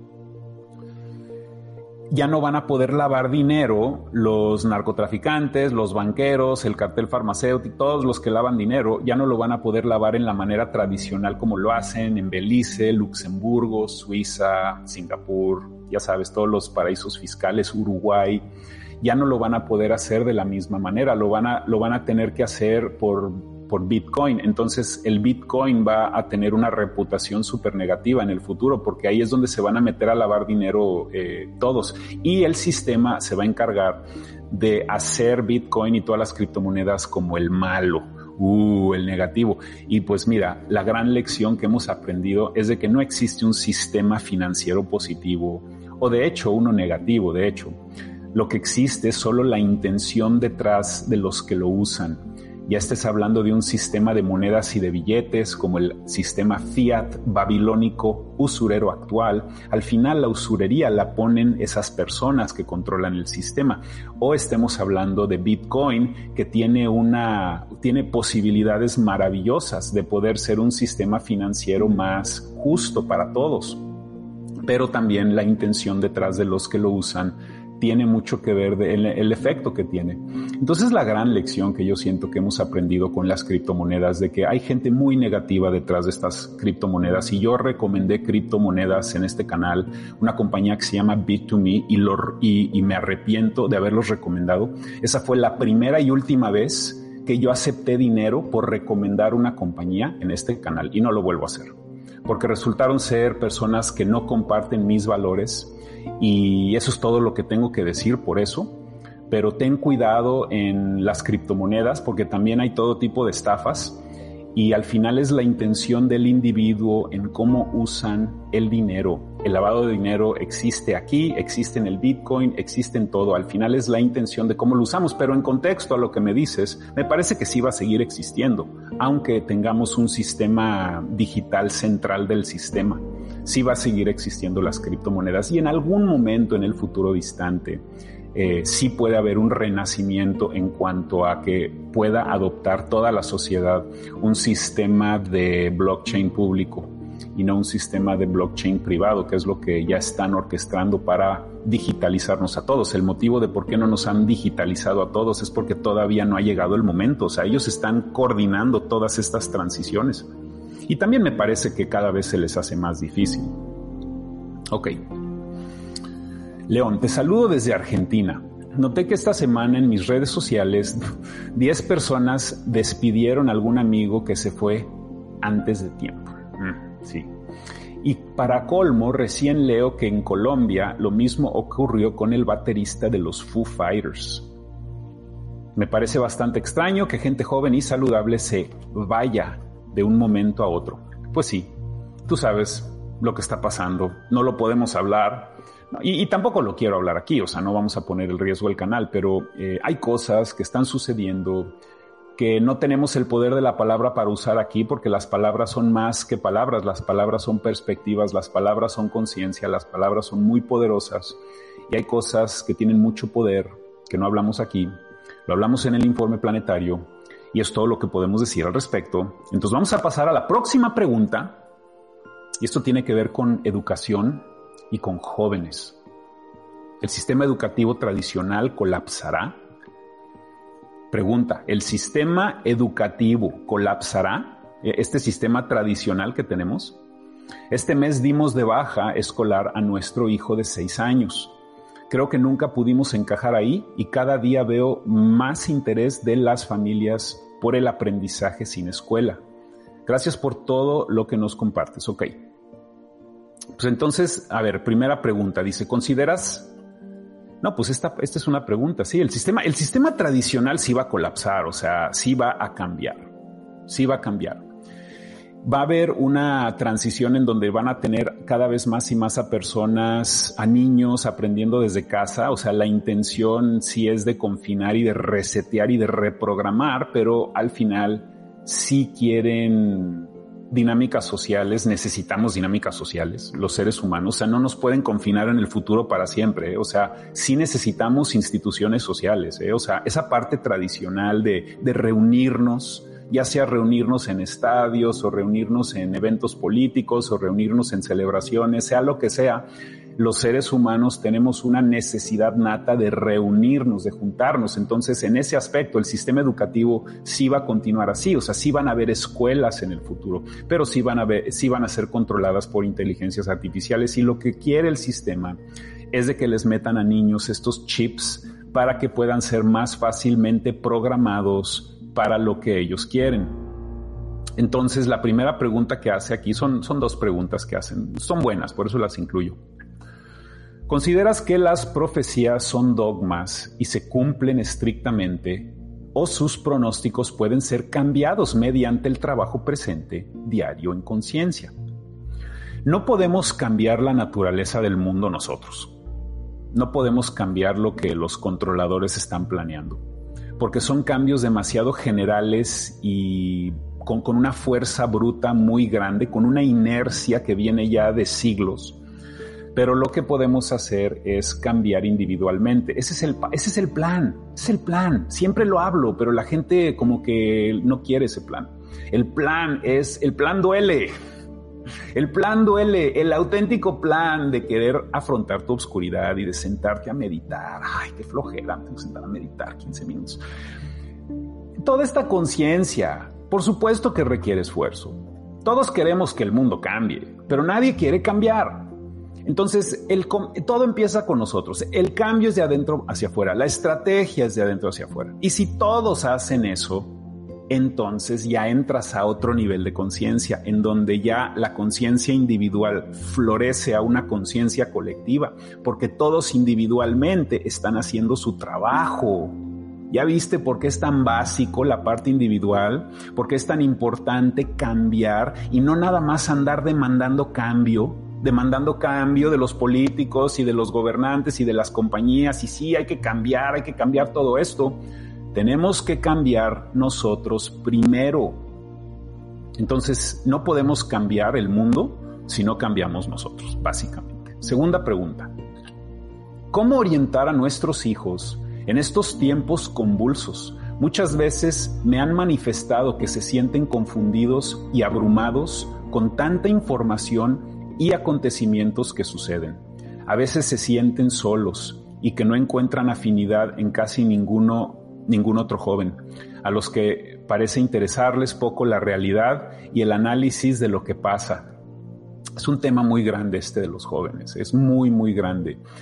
Es una crisis existencial enorme la que están pasando los jóvenes en este momento. ¿eh? O sea, yo cuando me pongo a pensar en mi vida, cuando yo fui joven, las libertades que yo tenía, las cosas que yo viví, la infancia orgánica que tuve y cómo ya hoy en día pues hay avances tecnológicos, hay más conocimientos, pero fundamentalmente hay menos libertad para los jóvenes y sí los están acostumbrando a realidades que no son tan libres. Esa es parte del acondicionamiento, pero si tú tienes hijos que están sufriendo, lo más importante es de que tú les compartas tu conciencia a ellos también, de que ellos también vean que tú estás en proceso de expansión y, que les compartas a ellos los aprendizajes que tú estás pasando. O sea, por ejemplo, cuando yo hablo de que hagamos nuestros espacios lugares holísticos, el motivo de eso es para que puedas sentir una paz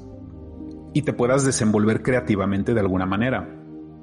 Entonces con los jóvenes tienen que ellos también entender de que vivimos en mundos más esclavizados en cuanto a lo que están haciendo y necesitas convertir tu espacio en un lugar donde ya no te sientas triste. Necesitas tener un medio ambiente inmediato en donde ya no te sientes agredido por nadie ni por tu familia, o sea, necesitas hacer todo lo posible para poder tener paz, porque esos son los seres, los jóvenes que van a ser los líderes en conciencia en el futuro. Los que tengan la fuerza espiritual de poder trascender esta oscuridad van a ser los futuros maestros de conciencia, porque van a ser los que pudieron balancear magnéticamente lo que está pasando. Hay muchos niños que están teniendo una dificultad con este balance entonces lo único que pueden hacer los padres es involucrarse más en las vidas de ellos y de tratar de ver cómo juntos generan una armonía y resonancia para poder atravesar estos años. Yo, ¿cómo he atravesado estos últimos dos años? Ustedes saben, estos últimos dos años han sido difíciles. Yo me he armado de rutinas personales todos los días y todas esas rutinas personales me guían a través de mi día. Es como si son ciclos a los que entro, microciclos en, en mi día, que navego todo el día entero a través de esos microciclos. Esos ciclos de cosas, mis rutinas de, por ejemplo, la meditación es una de mis rutinas, el hacer yoga es una de mis rutinas, el caminar con mi perro es una de mis rutinas, el aprender algo nuevo es una de mis rutinas, el no hacer nada es una de mis rutinas. O sea, tengo mis rutinas todos los días. Entonces, esas rutinas armoniosas, tú tienes que averiguar cuáles son tus rutinas armoniosas, son a las que te enganchas a través de tu vida en esta realidad nueva y suavizas todo lo que está pasando afuera. Necesitas hacer todo lo posible. Y, los niños también tienen que entrar en esto los niños tienen que, están creciendo más rápido, están madurando más rápido, ¿eh? Háblales bien a los niños, háblales con respeto y con honestidad a los niños, ¿eh? Ya, ya pueden tolerar cosas, ¿eh? Ya pueden tolerar información difícil.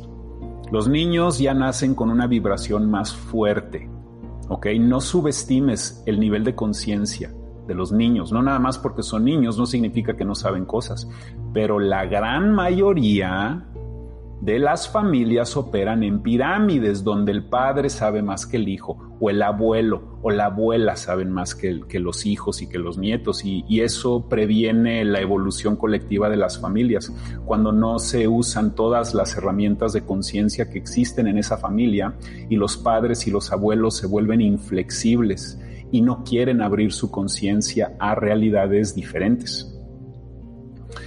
Entonces, este es el tema de los hijos. Es lamentable, pero es lo que tenemos que hacer.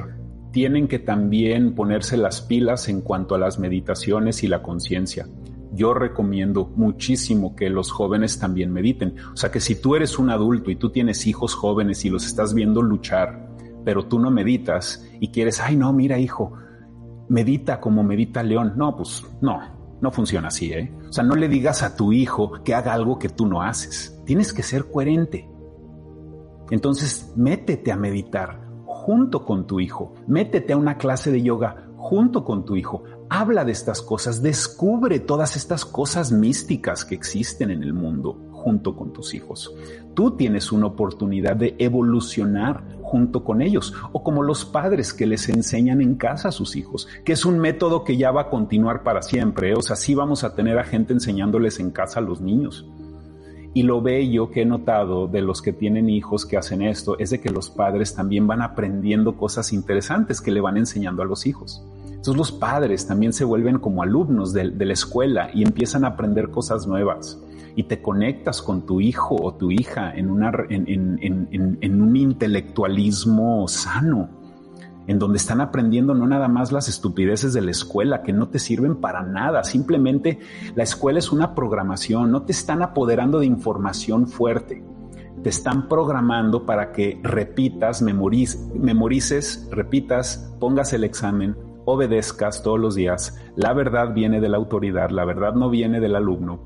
Y esas son las dinámicas en donde te acoplan a que seas una unidad laboral, eh, pues maleable, ¿no? Así flexible. Y finalmente, ¿qué opciones y sugerencias puedes darnos para la educación superior universitaria de nuestros hijos en caso de que no sea posible seguir en el sistema tradicional? Pues mira, la gente que le enseña a sus hijos en casa también, aquí en Estados Unidos los preparan para los exámenes estandarizados de las universidades y, es, un y es un nivel muy alto de los que son aceptados, ¿eh? porque los que, los que se preparan en casa, en privado, eh, con estos exámenes de práctica que hacen para las, para las universidades, eh, lo acaban haciendo muy, muy bien. Mira, el tema de la universidad es un tema difícil, ¿eh? O sea, si, si, tienes gente joven, yo, yo no recomiendo la universidad, ¿eh? No la recomiendo porque es una estafa. O sea, si tienes mucho dinero y, y puedes pagar la universidad, pues ve y digo, no, no pasa nada, ¿no? Te consigues un título y puede, te puede que te ayude tu título. A mí no me ayudó mi título en lo más mínimo universitario. Aprendí cosas, pero eran porque eran cosas que yo quería aprender, no necesariamente porque la escuela me quería ser una persona más consciente. Pero lo que te puedo decir con los jóvenes es de que van a haber nuevas tecnologías y nuevos trabajos que van a requerir un entrenamiento muy específico técnico y, no vas a tener que ir cuatro mendigos años a la universidad para obtenerlo. Y esos van a ser trabajos muy interesantes del futuro. Una carrera muy interesante que yo recomiendo es ser electricista. Hay mucha gente que se vuelve electricista nada más porque es un buen trabajo de clase media pero mi interés en la electricidad es por la parte que me inspiró Nikola Tesla, de, todo lo maravilloso, holístico y positivo que tiene la electricidad, de cómo sí puede cambiar la civilización. Y esta civilización va a ser totalmente eléctrica, por lo menos en la parte visible. En la parte invisible lo quieren hacer nuclear pero la parte visible, todos los artefactos, los automóviles, todo lo que usamos, la sociedad va a ser eléctrico. Entonces, el ser electricista es una carrera muy noble y maravillosa porque van a salir muchísimos productos eléctricos. Y la electricidad como ciencia es muy importante conocerla si quieres entrar a esos trabajos, porque la electricidad puede ser muy peligrosa. Te puedes electrocutar, o sea, estás, eres un manejador de energía cuando eres un electricista. Y son trabajos que son despectivos, ser electricista, esa, eres electricista. Pero son, a mí se me hacen interesante lo que es eso, ser, electricista. Y pues es una, una carrera que, pues digo, yo, yo, yo veo que sí va a haber futuro, ¿no? Ese tipo, es una cosa, ¿no? Hay muchas cosas que van a haber en el futuro, no sé cuáles son, pero esa es una muy interesante, el ser electricista. bueno, ok, vamos a pasar a otra pregunta. Hola León, en algunos informes has mencionado la importancia de nuestras decisiones en lo que incluye a nuestros actos y de ello el impacto que tendrá en futuras vidas. Sé que en conciencia no sería capaz de quitarle la vida a alguien, pero siempre me he cuestionado si ante alguna situación extrema de peligro yo reaccionara en defensa propia y en defensa de, un ser armado y matara a alguien. Ello afecta mi karma de manera negativa y en mi siguiente vida me podrías compartir tu opinión, por favor. Pues sí, mira, este es un tema interesante. El, cuando tú, obviamente la violencia no puede ser justificable nunca. O sea, ese es el, el estado ideal de, de tu vida es uno donde no hay violencia. Lamentablemente, a veces la violencia te llega y no es porque tú lo manifestaste, o por lo menos eso es lo que parece. Pero en el contexto cósmico, si hay violencia que está llegando a tu vida, es obviamente porque hay alguna vibración de violencia a la cual tú te estás magnetizando. Puede ser por el lugar en donde vives, puede ser por algo relacionado con tu familia, algo, algo relacionado con tu pasado en esta vida. Entonces estas cosas suceden. Y al final tú tienes que averiguar cómo realmente emanciparte de la violencia, inclusive en tu medio ambiente. Puede pasarle a todos, porque cada vez la sociedad se vuelve más violenta. Yo lo he notado, ¿eh? Yo lo he notado. Cuando tú matas a alguien y lo hiciste en defensa, no tienes el karma negativo de un asesino, en donde los asesinos eh, cuando mueren, muchos se sienten muy, eh, muy tristes cuando regresan a su estado eh, expandido álmico y, real y hacen contacto con las almas que mataron en ese momento y hay una como comunión en donde esa alma asesina regresa a este planeta y a veces lo que sucede es eh, estas almas que asesinaron regresan y son asesinados para que puedan balancear ese aprendizaje y puedan aprender sintiendo ellos mismos en carne propia el dolor que ellos causaron en otra encarnación. Pero cuando matas a alguien por defensa propia, eh, sí estás protegiéndote y, y sí hay como una especie de justificación moral cósmica, por decirlo de alguna manera. Pero al final, el matar a alguien es una consecuencia kármica que vas a tener que afrontar, aunque tú no le estés haciendo nada a esa persona. Entonces, aquí es donde puede entrar la conciencia, ¿no? En donde averiguas cómo protegerte sin matar a alguien, ¿no? Es como fumigar a las cucarachas en mi casa. Yo puedo fumigar esas cucarachas o puedo aprender un método para que no se metan a mi casa. Entonces así ya yo me defiendo, pero no tengo que hacer la, no tengo que ir por la solución inmediata, rápida que veo frente a mí, que sería tomar un, un spray y fumigarlas, ¿no? Tomar una pistola y matar a alguien. Entonces sí hay consecuencias si matas a alguien, aunque sea por defensa propia, son consecuencias menos severas que cuando matas a alguien por agresión, por violencia, por falta de conciencia, pero lo mejor es al final hacer todo lo posible por vivir en situaciones en donde, en donde no está cerca de la violencia. Yo sé que es un poco difícil eso, porque vivimos en ciudades violentas. La mayoría de la humanidad vive alrededor de la violencia. Entonces esos son karmas también que estamos teniendo en la humanidad nosotros, por todo lo que hicimos en vidas anteriores, en encarnaciones anteriores, en guerras anteriores en donde nosotros estuvimos participando. Ok. Yo me pregunto si ha habido eras en la que el lado positivo sea el que ha gobernado nuestro planeta, o si algún día será así. ¿Por qué parece que siempre es el lado negativo el que está por encima de todo? Interesante pregunta, ¿no? ¿Por qué siempre es el lado negativo el que está enfrente de nosotros siempre, no siempre vemos la negatividad.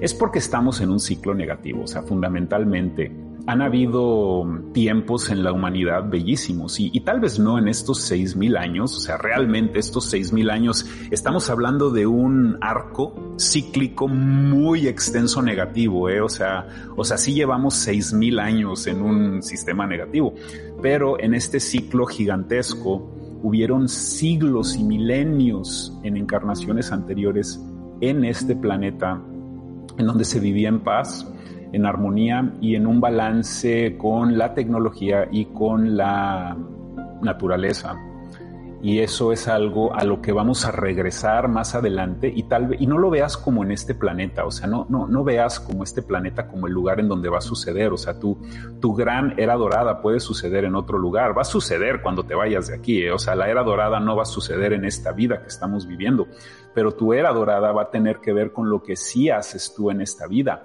Recuerda, Tú no eres responsable por todo lo que te hicieron cuando eras niño, el abuso que sentiste, todas las traiciones que tuviste en tu vida. Tú no eres responsable por todo lo que te han hecho, pero sí eres responsable por sanar todas esas cosas si quieres evolucionar. Si no quieres evolucionar, libre albedrío aplica y aquí regresarás en otra vida y ahí estarás una y otra vez. Pero si quieres evolucionar, eso es lo que tienes que hacer para, para poder hacerlo. Bueno, León habla acerca de lo que vivirán las personas que no logren subir su vibración de no convertirse en lo correcto, que espero que sea más pronto que tarde que lo hagan, para que haya una masa crítica que se necesita para acelerar lo que ha de venir para, el bien de la humanidad. Entonces, lo que está diciendo aquí en esta pregunta es que, ¿qué vivirán las personas que no logren subir su vibración en este momento, ¿no? Y ya está pasando. Las personas que no están logrando subir su vibración hoy en día se están suicidando. Acabo de ver una noticia, no sé si meterla en el informe planetario, pero acabo de ver una noticia de un suicidio masivo que acaba de suceder en Suiza. No sé cuántas gentes, como 50 gentes se, se suicidaron y en en Suiza te pueden mandar, literalmente es legal, te mandan una máquina para suicidarte. Si tienes justificación médica, eh, te mandan una cápsula a tu casa. O sea, suena como ciencia ficción, ¿verdad? Suena como una pinche película negativa. Te mandan una, una cápsula, te metes a tu cápsula y te meten un gas, te mueres. Y es legal. Entonces, la pregunta, ¿qué va a pasar con personas que no eleven su vida y están suicidando? Se están suicidando los que ya no toleran esta energía. Y en el futuro lo que va a suceder es van a entrar a lo que yo le llamo la gran diáspora transhumana.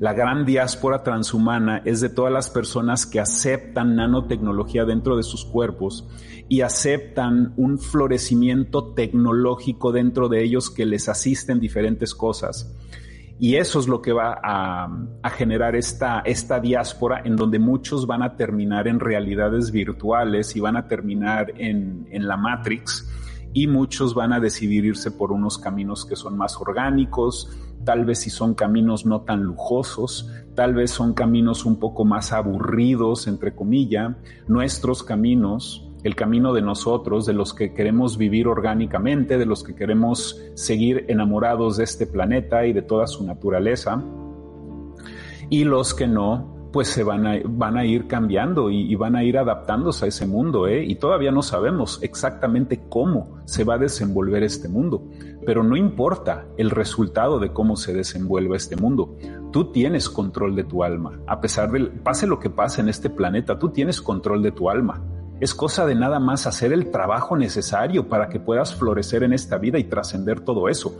Ahora, recuerda algo muy importante con este tema de la sanación y de la evolución de tu alma. Lo más importante en esta vida no es necesariamente ser feliz. No se trata de ser feliz no te va a traer más paz. La paz es lo que te va a traer más paz. Necesitas la paz para sanar, necesitas estar en paz.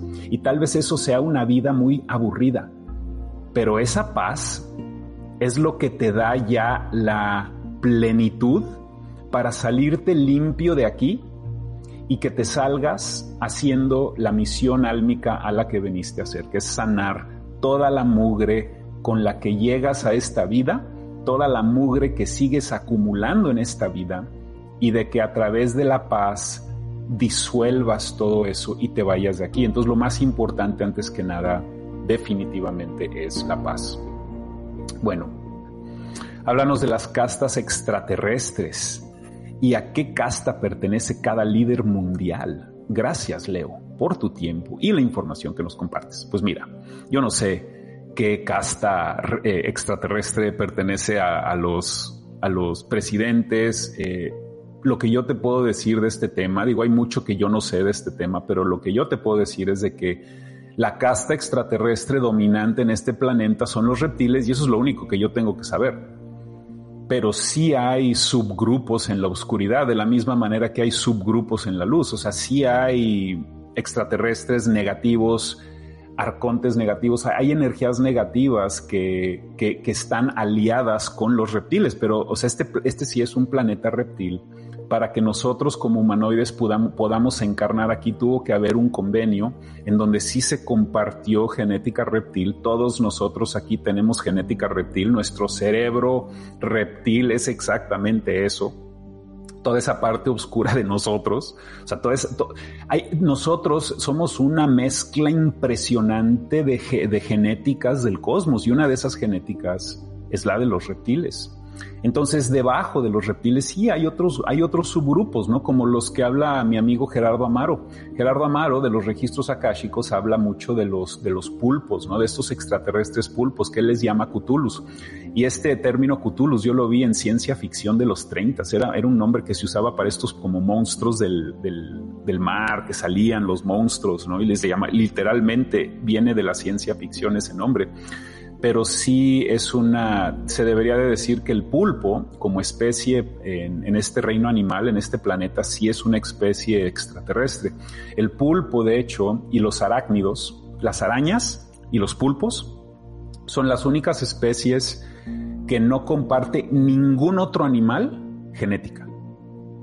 Eso ya lo sabemos. Los arácnidos no son insectos, los arácnidos son arácnidos, son, son, son punto y aparte, genética totalmente diferente. Los pulpos también eh, son diferentes a todo lo que hay en el mar. Son una raza extraterrestre, por decirlo de alguna manera, pero no podemos hacer estereotipos de, este tipo de cosas. O sea, los pulpos no son negativos, los reptiles no son negativos, o sea, todo depende de la frecuencia detrás. De hecho, hay un documental bastante interesante en Netflix de un pulpo que se hizo amigo de un buzo. Y, el buzo iba y tenía una relación de amistad con un pulpo y se metía y el pulpo salía y se conocían. Bellísimo. Entonces este tipo de incursiones de luz que le suceden a diferentes especies está presente en, todas las especies del reino animal. Pero sí vivimos en un planeta que tiene una frecuencia que está apuntada hacia lo involutivo, que nos hace ser predadores y presas y esta frecuencia también eh, está plagada en los animales. Por eso las, matanzas de los leones en África, de los tigres, o o sea, son matanzas que nos causan mucho shock porque sí es muy negativo, o sea, la frecuencia es, voraz, es, es totalmente negativa y no es natural, o sea, no es normal ser así. O sea, no, no, tenemos que vivir en un planeta tan agresivo. De hecho, existen planetas en el universo con la misma diversidad de vida que nosotros y no existe una cadena alimenticia. La cadena alimenticia piramidal que tenemos es la misma cadena alimenticia piramidal que tenemos en el mundo, porque es frecuencia. La frecuencia es lo que hace que nosotros construyamos pirámides, jerarquías, presidente hasta arriba, padre hasta arriba, eh, ya sabes, todas las pirámides que tenemos estructurales en la civilización y las pirámides eh, de Antártida, las pirámides de Egipto, las pirámides de México, son construcciones físicas para que tú vayas implantándote mentalmente la dinámica piramidal que también existe en el reino animal. Entonces, el, cambio frecuencial que estamos nosotros, nosotros, sintiendo, también lo están sintiendo los animales. Las cucarachas también están evolucionando. ¿Qué, qué crees que eres tú nada más el, la única especie que está pasando por esta evolución de conciencia? La expansión le está pasando a literalmente todos los seres vivos de este planeta. Entonces sí, estas razas cósmicas, mira, yo no sé cuáles son, pero sí, o sea, hay, hay dinámicas así como de pulpos y como de, pues, arañas y hay así como, pues, las frecuencias que tú puedes percibir en el reino animal negativas, por, por supuesto que también existen en el astral. Pero se debería de mencionar de que en la punta de la pirámide están los reptiles este es un planeta reptil, lo era desde hace 65 millones de años con los dinosaurios y lo siguió siendo siempre. Y después trajeron la Luna, la Luna, un, satélite artificial. De hecho, la Luna ya hay evidencias de que es el objeto planetario de todo el sistema solar más antiguo, ¿ok? La Luna es más antigua que todos los planetas, ya está comprobado y por supuesto no tienen explicación. Cuando llegaron a esa conclusión, a esa verdad, incómoda de los controladores, de que la luna literalmente es el objeto más viejo, nuestra luna es el objeto más viejo que todas las otras lunas que ya se han estudiado por Voyager, por Cassini, por, por todo tipo de estudios que ya se han hecho. Nuestra luna es antiguo, es un satélite y se puso aquí para hacer un convenio exopolítico en donde el código genético nuevo del reino animal de este planeta iba a ser compartido, no solamente por reptiles como lo era en la era de los dinosaurios, pero con todos los animales. La luna viene a generar mareas en el mar y se hacen polos y se hacen estaciones del año y llega la nieve y hacen este un planeta habitable para mamíferos. Y es el motivo de por qué está la luna, pero principalmente si están eh, hasta arriba de la pirámide de control los reptiles detrás de esto. ¿Cómo podemos afrontar la falta de alimento? ¿Cómo prepararnos? Porque ni tenemos grandes casas ni solvencia para hacerlo. Es una pregunta muy importante y muy bella. ¿eh? La voy a volver a repetir porque quiero que la entiendas. ¿Cómo podemos afrontar la falta de alimento? ¿Cómo prepararnos? Porque ni tenemos grandes casas ni la solvencia para ello. La gran mayoría, todos nosotros, ¿eh? yo me incluyo en este grupo, yo tengo un espacio muy pequeñito y lo hago lo más grande posible para poder hacer todo lo que quiero hacer. Pero la gran mayoría de la humanidad no tiene búnkers, no tienen lugares en donde se pueden ir a proteger de algún tipo de apocalipsis, no tienen nada de eso. ¿Cómo le podemos hacer nosotros para sobrevivir todo esto? Mira, la manera en como yo lo veo es, si tú puedes tener en casa lo que puedas tener, no tienen que ser dos meses, o sea, yo digo dos meses porque me gusta dar una buena, un buen lapso de tiempo, pero lo que tú puedas tener en tu casa, de que tengas comida extra enlatada y tengas agua guardada. Entonces, ¿qué, ¿qué, significa eso? Ok, no tienes un búnker, igual y no sobrevives. Vamos a, vamos, vámonos a lo peor. Vámonos a lo peor, ¿ok? Porque a mí me gusta darte las verdades incómodas, porque yo sí te reto a que, a que evoluciones. Imagínate que ya se destruyó todo en tu ciudad y ya no hay nada y estás tú y todos se andan peleando en la calle por comida, se están matando por comida y tú tienes ahí tu guardadito de comida y tu agua. Por lo menos al final de tu vida tú puedes controlar el fin de tu vida. O sea, en lo más extremo, en lo más difícil, el tener provisiones en casa es no nada más para controlar tu vida y vivir la vida que quieres vivir en esos momentos al final de tu vida, pero también para que puedas tener una muerte placentera, para que te mueras lleno de agua. O sea, imagínate lo que sería morirte constantemente tomando agua, de que no te tengas que deshidratar y sufrir en una muerte donde ya no hay alimento. Imagínate, te, te estoy dando lo más difícil y yo hablo de la muerte con mucha comodidad, una disculpa si te incomoda eso porque yo trabajé en un hospicio por cinco años, yo me siento muy cómodo hablando de la muerte, la muerte es algo a lo que nunca le debes de tener miedo, pero ese es un motivo de por qué te debes de preparar, o sea, de que si, si las cosas se ponen muy difíciles, por lo menos tú puedes controlar tu muerte, tú puedes controlar el fin de tu vida en tu casa, con tus cosas. Ese es uno nada más de los motivos, pero al final lo más importante es esto. No te vas a morir así probablemente. Probablemente lo que suceda en los, en los grandes cambios es de que la comida la estén repartiendo los gobiernos. Eso es lo que va a empezar a pasar por la escasez de comida y por todo lo, que están manipulando. Entonces, si eso llega a suceder y todo esto se vuelve como una distopía comunista, ¿no? Así a, gente formada por cinco o seis horas para poder tener pan, ya sabes, ¿no? Las propagandas rusas. Entonces, si eso llega a suceder, van a haber problemas en la calle, va a haber gente peleándose por las cosas. Entonces, tú si estás preparado en casa, ya no tienes tanta necesidad de salir a la calle. Tener alimento enlatado, por, ejemplo, tener frutas secas, frutos secos, tener buena fibra para que puedas seguir yendo al baño cuando te están alimentando pura cagada del gobierno, que tengas fibra, que tengas los medicamentos básicos, que tengas bicarbonato de sodio, que tengas vinagre, que tengas ciertas cosas que son importantes tener. Obviamente no te puedes preparar para siempre así, pero lo que sí puedes hacer es prepararte mentalmente, porque el desbalance magnético es ahí en donde la gente hace las peores decisiones. Cuando te estás peleando por comida, porque te estás muriendo de hambre, y nunca has ayunado, porque cuando ayunas conoces tu cuerpo mejor, ¿eh? Y esto lo acabo de hablar en el informe planetario y lo voy a mencionar brevemente. Aprende a ayunar, hazlo por lo menos una vez en tu vida. Aprende a ayunar, hazlo una vez. Aviéntate 24 horas, es más, hazlo hoy o mañana, ya viene el fin de semana. Aviéntate 24 horas sin comer para que conozcas tu cuerpo vacío y vas a sentir hambre y vas a sentir inseguridad pero estás en tu casa, estás controlado, tienes comida en, en, la nevera, no hay problema, pero tienes que hacer este entrenamiento, tienes que hacer una simulación de lo que es no tener comida. Y sabes a, la conclusión de conciencia que quiero que llegues cuando hagas esto, es de que te des cuenta de que cuando no tienes comida, te puedes mantener balanceado, no tienes que soltarte llorando, no tienes que enojarte, porque tus emociones están aquí en el plexo solar, aquí están tus, tus emociones. Entonces, si tú vives en un cuerpo que toda la vida ha tenido comida constantemente alimentándolo y de repente te cortan la comida y no sabes lo que se siente no tener comida, vas a sentir que te estás muriendo y necesitas ir a matar a alguien rápidamente por comida. Eso es lo que quiere el sistema. Pero cuando ayunas, sientes inseguridad al principio, te sientes raro, te sientes diferente, pero no está pasando nada, tranquilo. Y cuando te sucede eso, si te llega a suceder, si estás en una situación en el planeta en donde no tienes comida por algunos días, tú ya sabes lo que se siente ayunar, entonces ya no te va a afectar porque te conoces mejor, así como nosotros estamos queriendo conocer la historia oculta de la humanidad para poder saber a dónde queremos ir.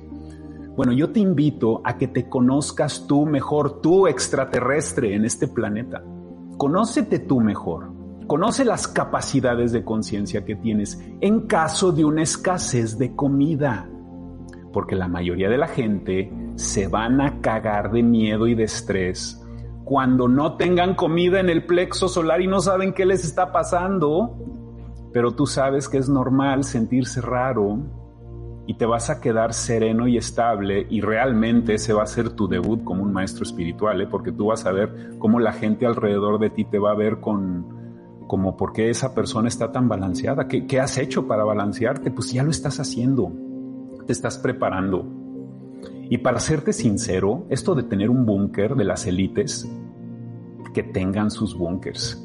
Si este planeta se destruye, pues yo no quiero estar en un planeta destruido, yo me quiero ir al origen de mi alma, yo me quiero regresar con mi familia cósmica, que se queden con el planeta y su búnker y con toda la basura.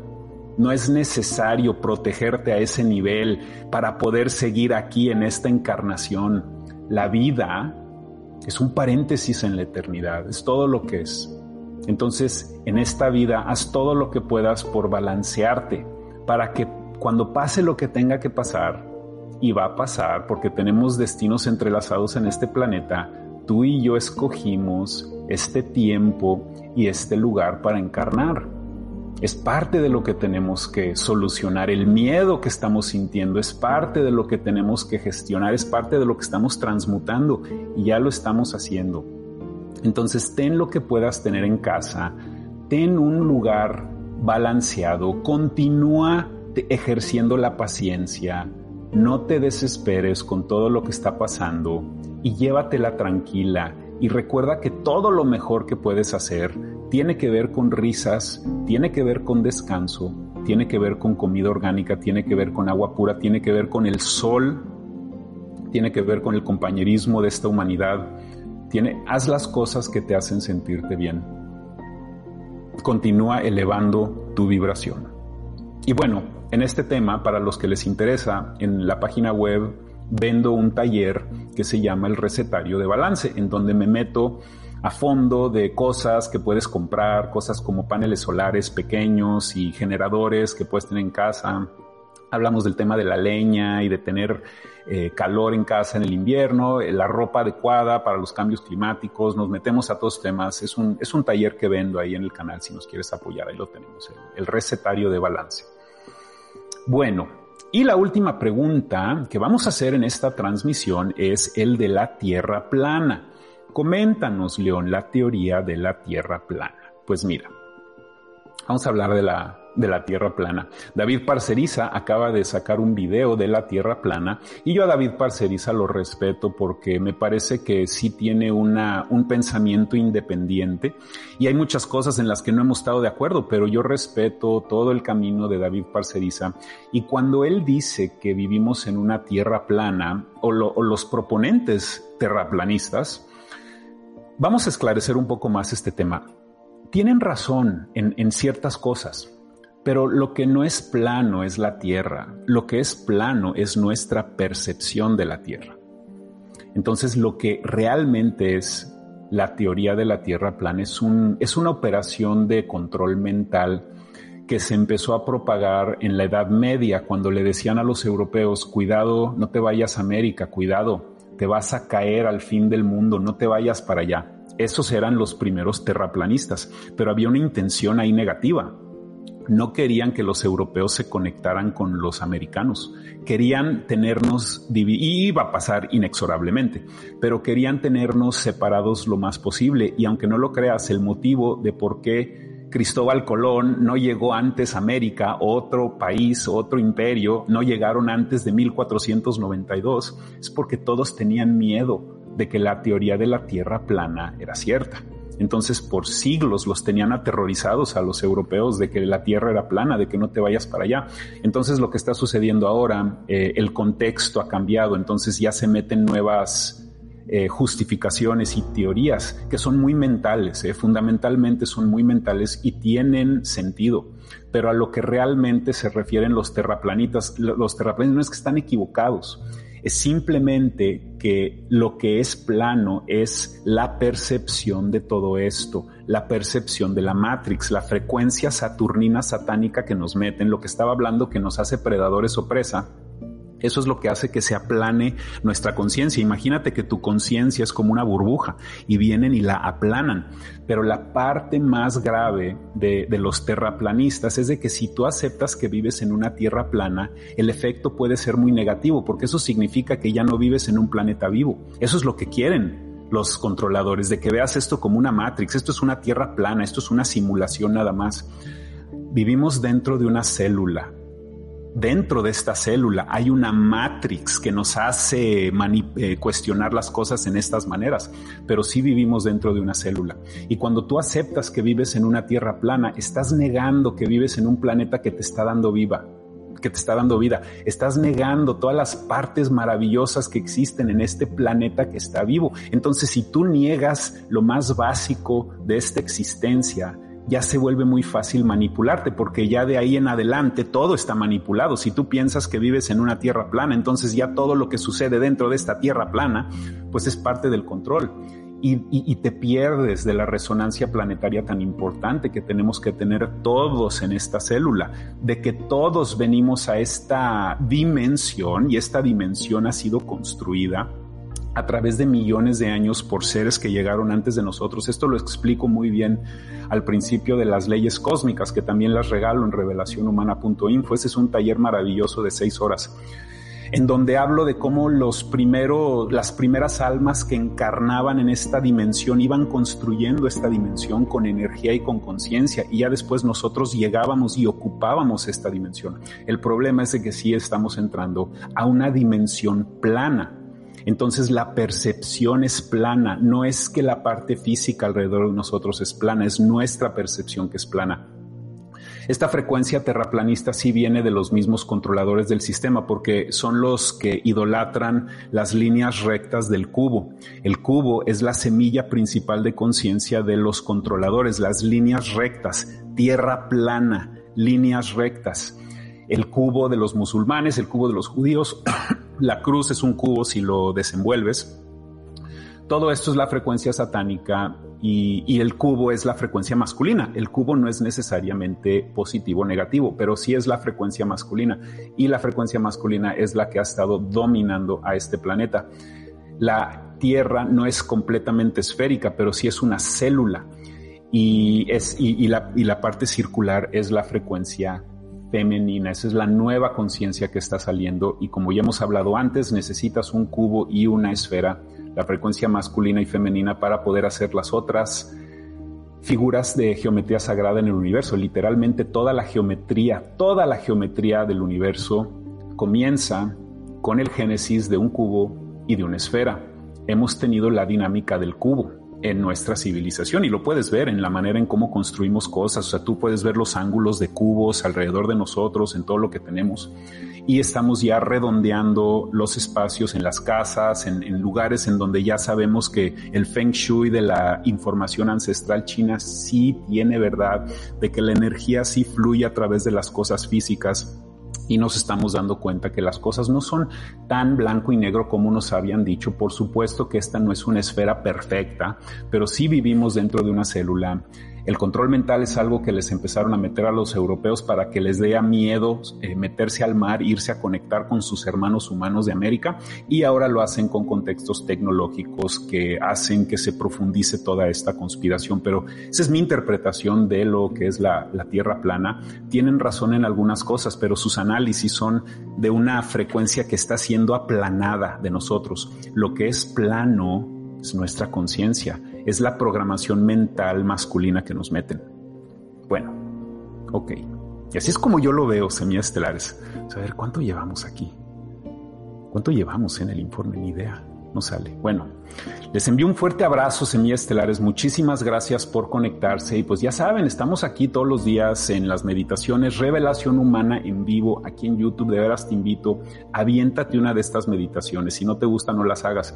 Pero respiramos por como por tres minutos antes de comenzar. Hacemos tres minutos de respiraciones y te sientes tan pleno ya que entras a la meditación, te sientes como un meditador profesional, ¿eh? desde la primera vez que empiezas a respirar y es maravilloso para tu sistema inmunológico todas esas respiraciones que hacemos porque el sistema de un sistema inmune fuerte son todas tus células oxigenadas, energetizadas. Y estamos en Revelación Humana en Instagram, ahí estamos, la página oficial. Si nos quieres apoyar, tenemos muy poca gente en Instagram. Y también estamos en revelacionhumana.info, en el informe planetario de bajo costo. Ya sabes, toda la onda de la que hablamos. Muchísimas gracias, mi estelares. Les agradezco mucho que hayan estado aquí presentes. Si quieren compartir esta, pues esta charla que hemos tenido con personas que les puede interesar, para que más personas nos conozcan aquí en YouTube, les envío un fuerte abrazo. Muchísimas gracias por conectarse. Quiéranse mucho, ámense mucho. Muchísimas gracias.